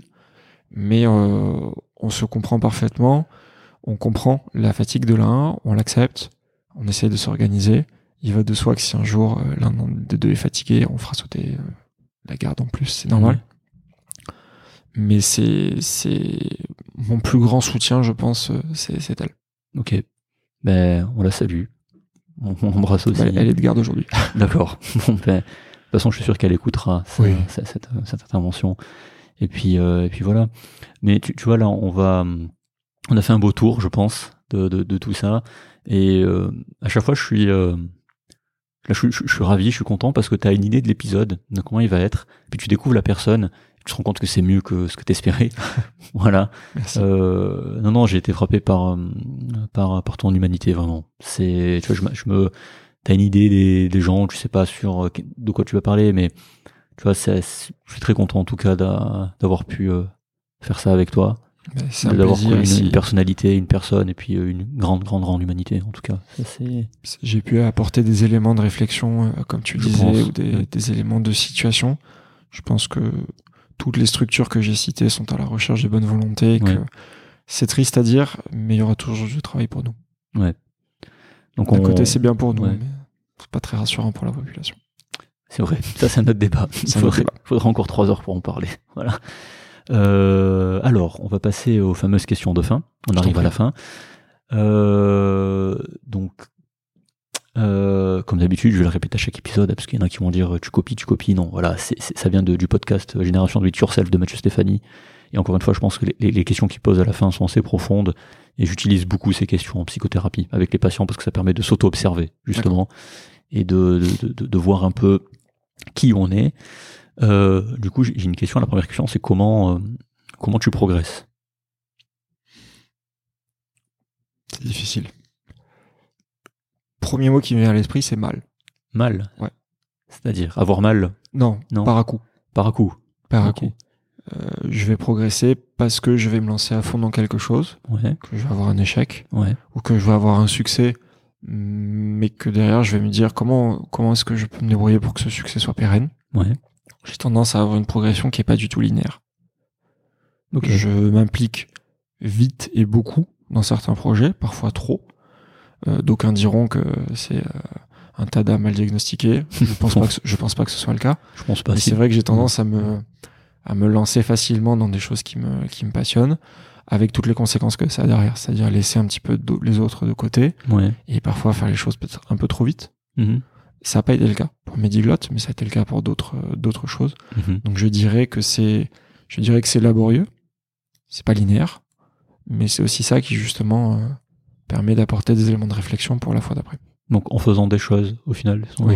en Oui, faisant oui. des choses, en se posant, puis euh, Et en j'apprends beaucoup des autres. ok. J'essaye de je pars du principe que quasiment tout le monde a quelque chose à m'apprendre.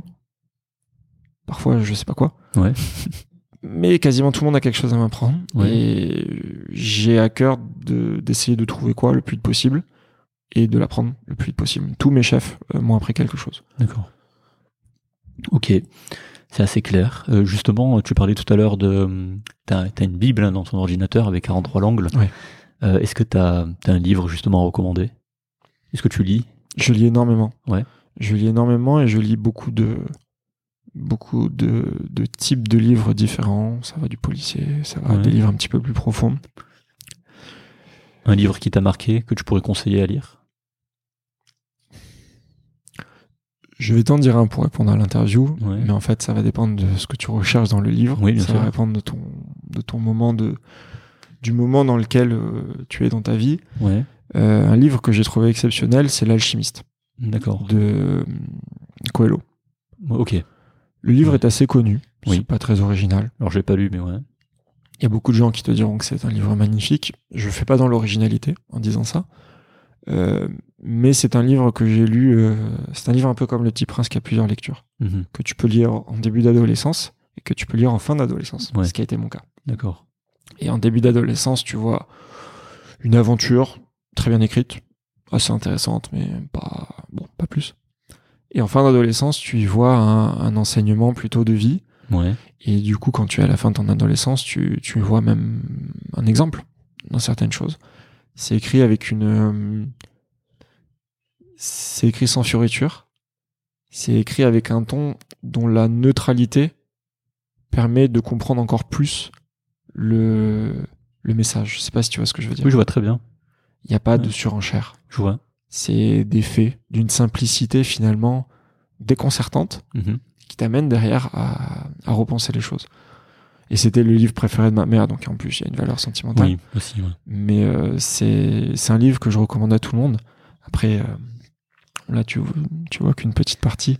Ouais. Il y en a énormément d'autres que je pourrais te conseiller avec Ouais. plaisir. Pour ceux qui voient pas, on, on est dans, dans le salon de, de Pierre et il y a pas mal de livres. Voilà. Dans plusieurs langues. Dans plusieurs langues. ouais. Ok. Est-ce que tu as une routine?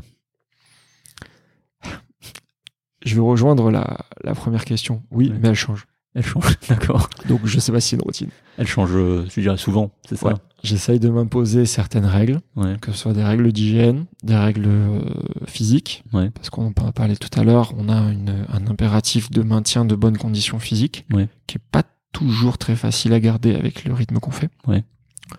Donc en fonction de mon degré de fatigue, en fonction de ma motivation, je vais m'imposer certains rythmes. Je vais m'imposer d'aller courir, je vais m'imposer d'aller nager. Et malheureusement, souvent, euh, c'est des routines que je vais tenir euh, six mois, un an, et que je vais changer parce que j'ai été obligé de les adapter à mon, à mon activité. D'accord. T'as as un exemple euh, Tu parlais de l'activité physique. C'est. Ouais. Le matin, j'essaye de faire quelques pompes, quelques tractions, quelques, quelques squats, euh, juste histoire de, juste histoire de me mettre un petit peu en jambe avant d'aller travailler. Ouais. C'est, c'est pas toujours très régulier. L'heure n'est pas toujours très régulière. Ok. Mais sinon, j'ai pas de morning routine qui soit Instagrammable ou qui soit YouTubeable. Ok.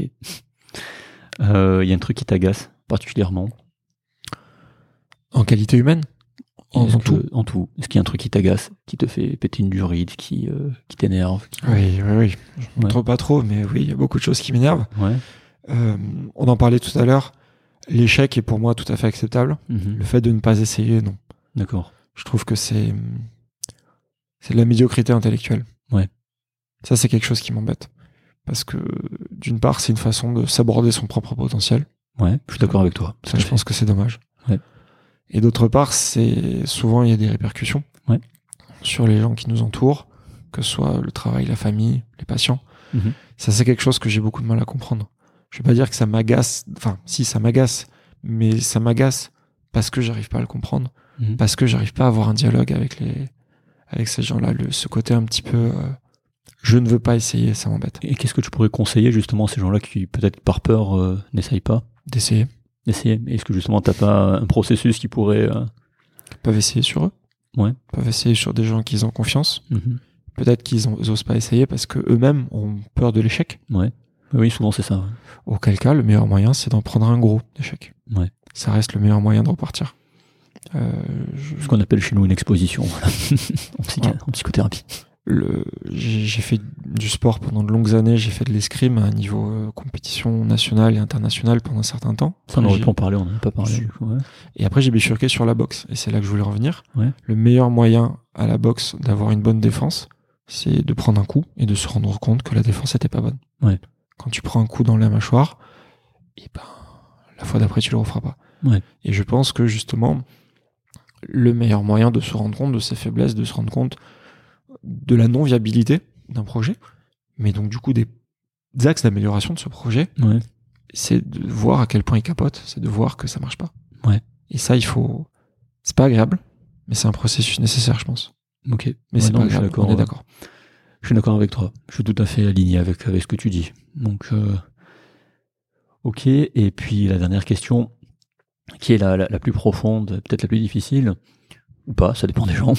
Qu'est-ce que tu te dirais à toi plus jeune, on va dire euh, Il y a deux moments moi qui qui, qui, qui, qui me marquent. Ça serait, on va dire, qu'est-ce que tu pourrais te dire à toi avant de partir en France, du coup, enfin de venir en France, fait quitter la Grèce pour venir en France, premièrement, et qu'est-ce que tu te, pourrais te dire dans un second temps, une fois que tu as passé P1 Si tu te croises, voilà. Qu'est-ce que tu dis qu'est-ce que tu dis au Pierre de, de l'époque qui va, qui va partir en France depuis la Grèce? Je me suis pas posé la question, donc là, ça va vraiment être du live, hein, parce que Ouais, ben, je me suis posé beaucoup de questions sur moi-même, mais pas celle-là. On est là pour ça. Euh, quand je suis, quand je suis parti de Grèce ou parti de France? Parti de Grèce pour la France. Parti de Grèce pour la France. Je, je pense que je, je, je me serais dit, t'es plus en Grèce. Ouais. Je me serais préparé mentalement à ce choc culturel Ouais. auquel j'étais absolument pas prêt. Parce que moi, ma culture, ben, c'était la France. La, la, la Grèce, tu veux dire? La France. La France. Quand je suis parti. Oui, oui, de- quand tu es parti, oui, oui. En fait, même si la Grèce est mon pays de cœur, quand Ouais. je suis rentré en France, quand je suis parti de Grèce, les, les mots ont un sens. Ouais. Je me suis dit que finalement la France, je connaissais quand même. Ouais. Mon pays, à la maison on parle français, je lis en français, je connais la culture, Ouais. je connais la ville en plus, Ouais. Montpellier. Ça me semblait, ça me semblait normal en fait. Finalement, je, je m'attendais pas à ce que ça se passe mal. Ouais. En fait, je m'étais trop imprégné, je pense, de la vie que j'avais eue en Grèce, qui était merveilleuse, et j'étais absolument pas prêt à la façon. Peut-être ce que le pays était devenu, peut-être qu'il a changé pendant que j'étais. Peut-être que c'est moi qui étais trop jeune pour m'en rendre compte, je sais pas. Mhm. Mais j'étais absolument pas prêt à ça. Et j'étais encore moins prêt à l'ambiance de, de concours qu'il y avait en médecine. Tout le monde m'en avait parlé, mais pour moi, un concours, euh, c'était une compétition de sport. Ouais. On faisait un match, on suait, puis à la fin, tout le monde serrait la main. Ouais. Ah, c'était pas ça. Ah non, là, c'est pas ça. C'était pas ça du tout. C'est pas ça. du C'était absolument pas ça. Donc, euh, ouais, je pense que je prendrai le temps de, de prendre un petit café avec lui, de lui dire, euh, ouais, ça va être compliqué. Ouais, ça va t'oublier. Ok. Ça va être compliqué, quoi. Va voir, euh, va voir les Libanais, va voir les Arméniens, va voir les Chypriotes, va voir les gens qui finalement euh, partagent un petit peu tes valeurs, même si Mm. une valeur n'est pas propre à une nationalité. Ouais. Un côté un petit peu euh, mode de vie, Ouais. qui finalement faisait que j'étais pas du tout prêt à ça. Ok. Mais c'est pas grave, hein. tu vois, j'ai redoublé en première année. Ouais. Je pense que c'était mérité. Ouais. J'ai pas fini loin. Ouais. Mais j'ai eu la chance de finir aussi près. Je sais pas si tu vois ce que je veux dire. Je vois, oui. J'étais très absolument pas prêt. Absolument pas. Et la deuxième première année m'a permis de, de reprendre des bases que manifestement j'avais pas compris. Ouais. J'avais eu les points, mais j'avais absolument pas compris. c'est souvent ça. C'était, c'était, c'est un peu pareil. hein. J'ai, je fait aussi en deux fois et oui, c'est ça. C'est exactement ça. Je me retrouve dans ce que tu dis. C'est, Ouais. j'ai, j'ai re- recompris des choses que je pensais avoir compris, mais en fait pas du tout. J'étais, à des milliers d'années-lumière d'avoir compris. Et Donc, puis, ça m'a fait un groupe de potes. Ça m'a permis de savoir ce que je voulais Ouais. aussi. Ça m'a permis justement de, de commencer à comprendre euh, quel externe j'avais envie d'être. ouais. C'est un peu péremptoire de dire ça parce que j'avais aucune idée de ce qu'était l'externat. Ça m'a permis de voir déjà qu'il y avait des, des groupes de personnes avec qui j'avais peut-être pas partagé la même idéologie. Ouais. Ok. Voilà. Et qu'est-ce que tu te dirais du coup une fois que tu as réussi la P1 Si jamais tu le recroises et que tu reprends un café? Alors déjà, bravo. Ouais. Parce que bah, vu que du coup il y a personne dans, dans le médical chez moi, c'est vrai que bon, à la réussite de la P1, je- c'était pas trop, enfin c'était pas très compliqué euh, dans, dans le les, les gens qui m'entouraient n'étant pas en médecine, Ouais. euh, ils se rendaient pas compte de l'investissement que j'avais fait. D'accord. Donc bon, bah quand j'ai reçu, on m'a dit bah c'est bien. Ouais. Quand j'ai loupé, on m'a dit c'est pas bien. Bon, D'accord. c'est cohérent. Donc déjà, je me, je me dirais bravo. Ensuite, je me dirais euh, la médecine, c'est pas que ça. Ouais. Il y a des bases en P1 dont je me sers encore aujourd'hui. Oui. Il y a des profs en P1 que j'admire encore aujourd'hui. Mais la médecine, c'est pas que ça. Il y a la part hospitalière qui est, à mon sens, primordiale, que j'ai réussi à appréhender, mais comme je te dis, parce que j'ai eu de la chance, je suis tombé au bon endroit au bon moment avec les bonnes personnes. Ouais. Donc je me dirais bravo, je, je me dirais, euh, c'est pas le moment de, de lâcher. Ouais. Euh, tu pars pour 5 ans qui vont qui vont être formateurs, mais qui vont pas forcément être faciles. Ouais. Euh, Sache-le, prépare-toi. Résilience, Ouais. un mot cher aux, aux militaires, mais résilience, ça paiera dans 10 ans. Et c'est ce que je vois maintenant. Ouais. Euh, Il y a beaucoup de portes que j'ai essayé de m'ouvrir à l'époque, Mm. sans trop y croire, en pensant avoir une idée de l'implication que ça aurait plus tard, mais de manière quand même assez assez peu précise. Ouais. Et ces portes, elles s'ouvrent à l'heure actuelle. Ouais. Et je suis fier du moi d'il y a 10 ans. Ouais. En me Ouais. disant que euh, finalement, il y a des choses que, que je- dans lesquelles je me suis lancé sans être certain du résultat. Alors tu me diras que j'ai continué du coup, forcément. Mais dont je vois le résultat aujourd'hui. Et dont aujourd'hui, par contre, je suis très très très euh, très content ou dont je me sers. Ouais, très bien. Ça fait, ça fait beaucoup de sens euh, ce que tu dis et, et j'insiste encore euh, sur, euh, sur le fait que ouais, il y, a- y beaucoup d'humanité et tu es assez bienveillant avec toi-même, euh, toi, ton toi du passé. Ces questions-là, elles servent aussi à voir un peu et ouais, tu es, assez bienveillant avec ton toi du passé, donc c'est cohérent avec, avec ta personne en fait. Donc il n'y a pas de. Ça va. Voilà, une très très belle humanité, encore une fois, j'insiste. Euh, une dernière question, qu'est-ce qu'on peut te souhaiter pour la suite? Je te dirai rien, j'ai tout. Voilà. Ça me va très bien. Voilà, bah, parfait. On, on voit beaucoup, je prends beaucoup de recul, je parle beaucoup de j'ai eu de la chance, j'ai eu de la chance, j'ai eu de la chance. Et il y a, y a pas beaucoup de gens qui ont, qui ont ce constat sur eux-mêmes. hein. Donc euh, c'est tout à fait cohérent avec, avec ta personne. Et, et encore une fois, J'essaie d'être objectif. ouais, le fait de, de travailler avec justement des populations euh, peu favorisées je- aide, je pense, mais Ouais. objectivement, j'ai un métier mhm, bien payé. Ouais. Je connaîtrai jamais le chômage. c'est vrai. J'ai une maison, j'ai de la nourriture, j'ai une femme que j'aime, une fille que j'aime, et en plus, j'ai plein de projets Ouais. avec des gens bienveillants qui me plaisent. Ouais, Je sais pas ce que tu peux me souhaiter de plus. pas grand chose. Parce que ça, ça, ça du café à la machine. Voilà, c'est ça. Ça sera très bien. Non, non, c'est vrai. c'est bien ce, j'aime bien ce message, j'aime bien le message de cet épisode. Il y a pas besoin de beaucoup. Voilà, c'est ça. Pour faire des grandes choses et pour, pour se sentir bien. Donc c'est, vraiment le message. Donc voilà, c'est, euh, on arrive à la fin, là, on arrive au bout. On est dans les temps, hein, tu vois, il est 11h55. euh, voilà. Euh, en tout cas, encore merci. Avec grand plaisir. Téléchargez donc cette application, donc Medigloot, ça s'écrit M-E-D-I-G-L-O-T-E. Tout à fait. Vous avez le site medigloot.com. Euh, si, si on, si on peut te contacter, on peut te contacter donc par le formulaire de contact qui est sur le Oui, site. Voilà. T'as as un LinkedIn ou des trucs comme ça ou pas J'ai pas de LinkedIn. Ok. Euh, Il y a un compte Twitter Ok. qui s'appelle Mediglot. Il y a le compte euh, Facebook. Ok. Et sinon, si tu envoies un message à mediglot.gmail.com, Ouais. c'est redirigé sur ma messagerie perso, donc je te répondrai. Ok. Donc voilà. J'ai juste une petite remarque. Si vous votre euh, l'application en fait se paramètre automatiquement dans la langue de votre téléphone. D'accord. Donc si vous n'êtes pas francophone, vous avez quand même Mediglot tout en anglais Ok. avec les traductions en anglais et le français présenté comme langue étrangère. Ok. Donc euh, point précisé important pour pas que les gens soient décontenancés s'ils ont le, té- le téléphone dans une autre langue. Ouais.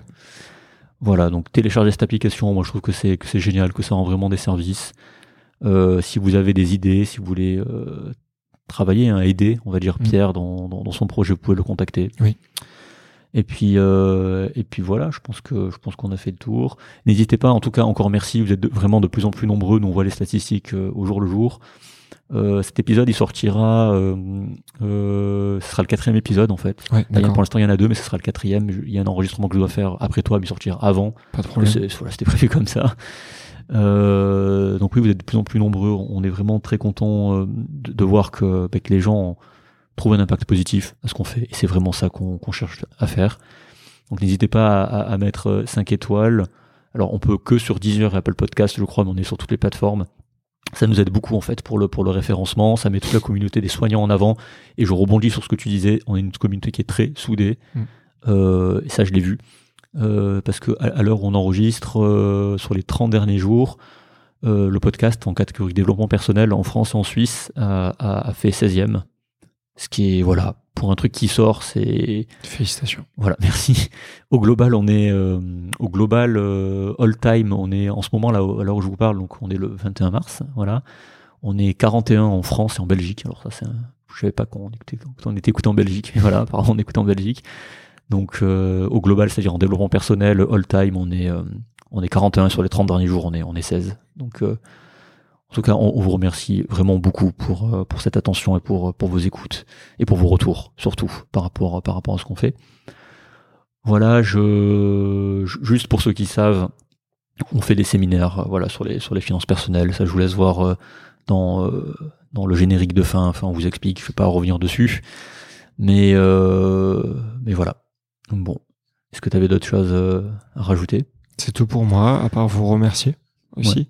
Te remercier, je n'ai pas fait la connaissance de Clément, mais te remercier d'avoir pris le temps, d'être venu, de t'être déplacé, de m'avoir donné la parole. ouais, avec plaisir. Et je vous souhaite, euh, moi par contre, euh, tous vos voeux de, de croissance, de, de succès pour ce podcast qui, à mon avis, aidera beaucoup de monde, comme vous commencez déjà à le voir avec, le, Ouais. avec les téléchargements et les écoutes. Ouais, en tout cas, merci beaucoup encore pour, pour ton accueil.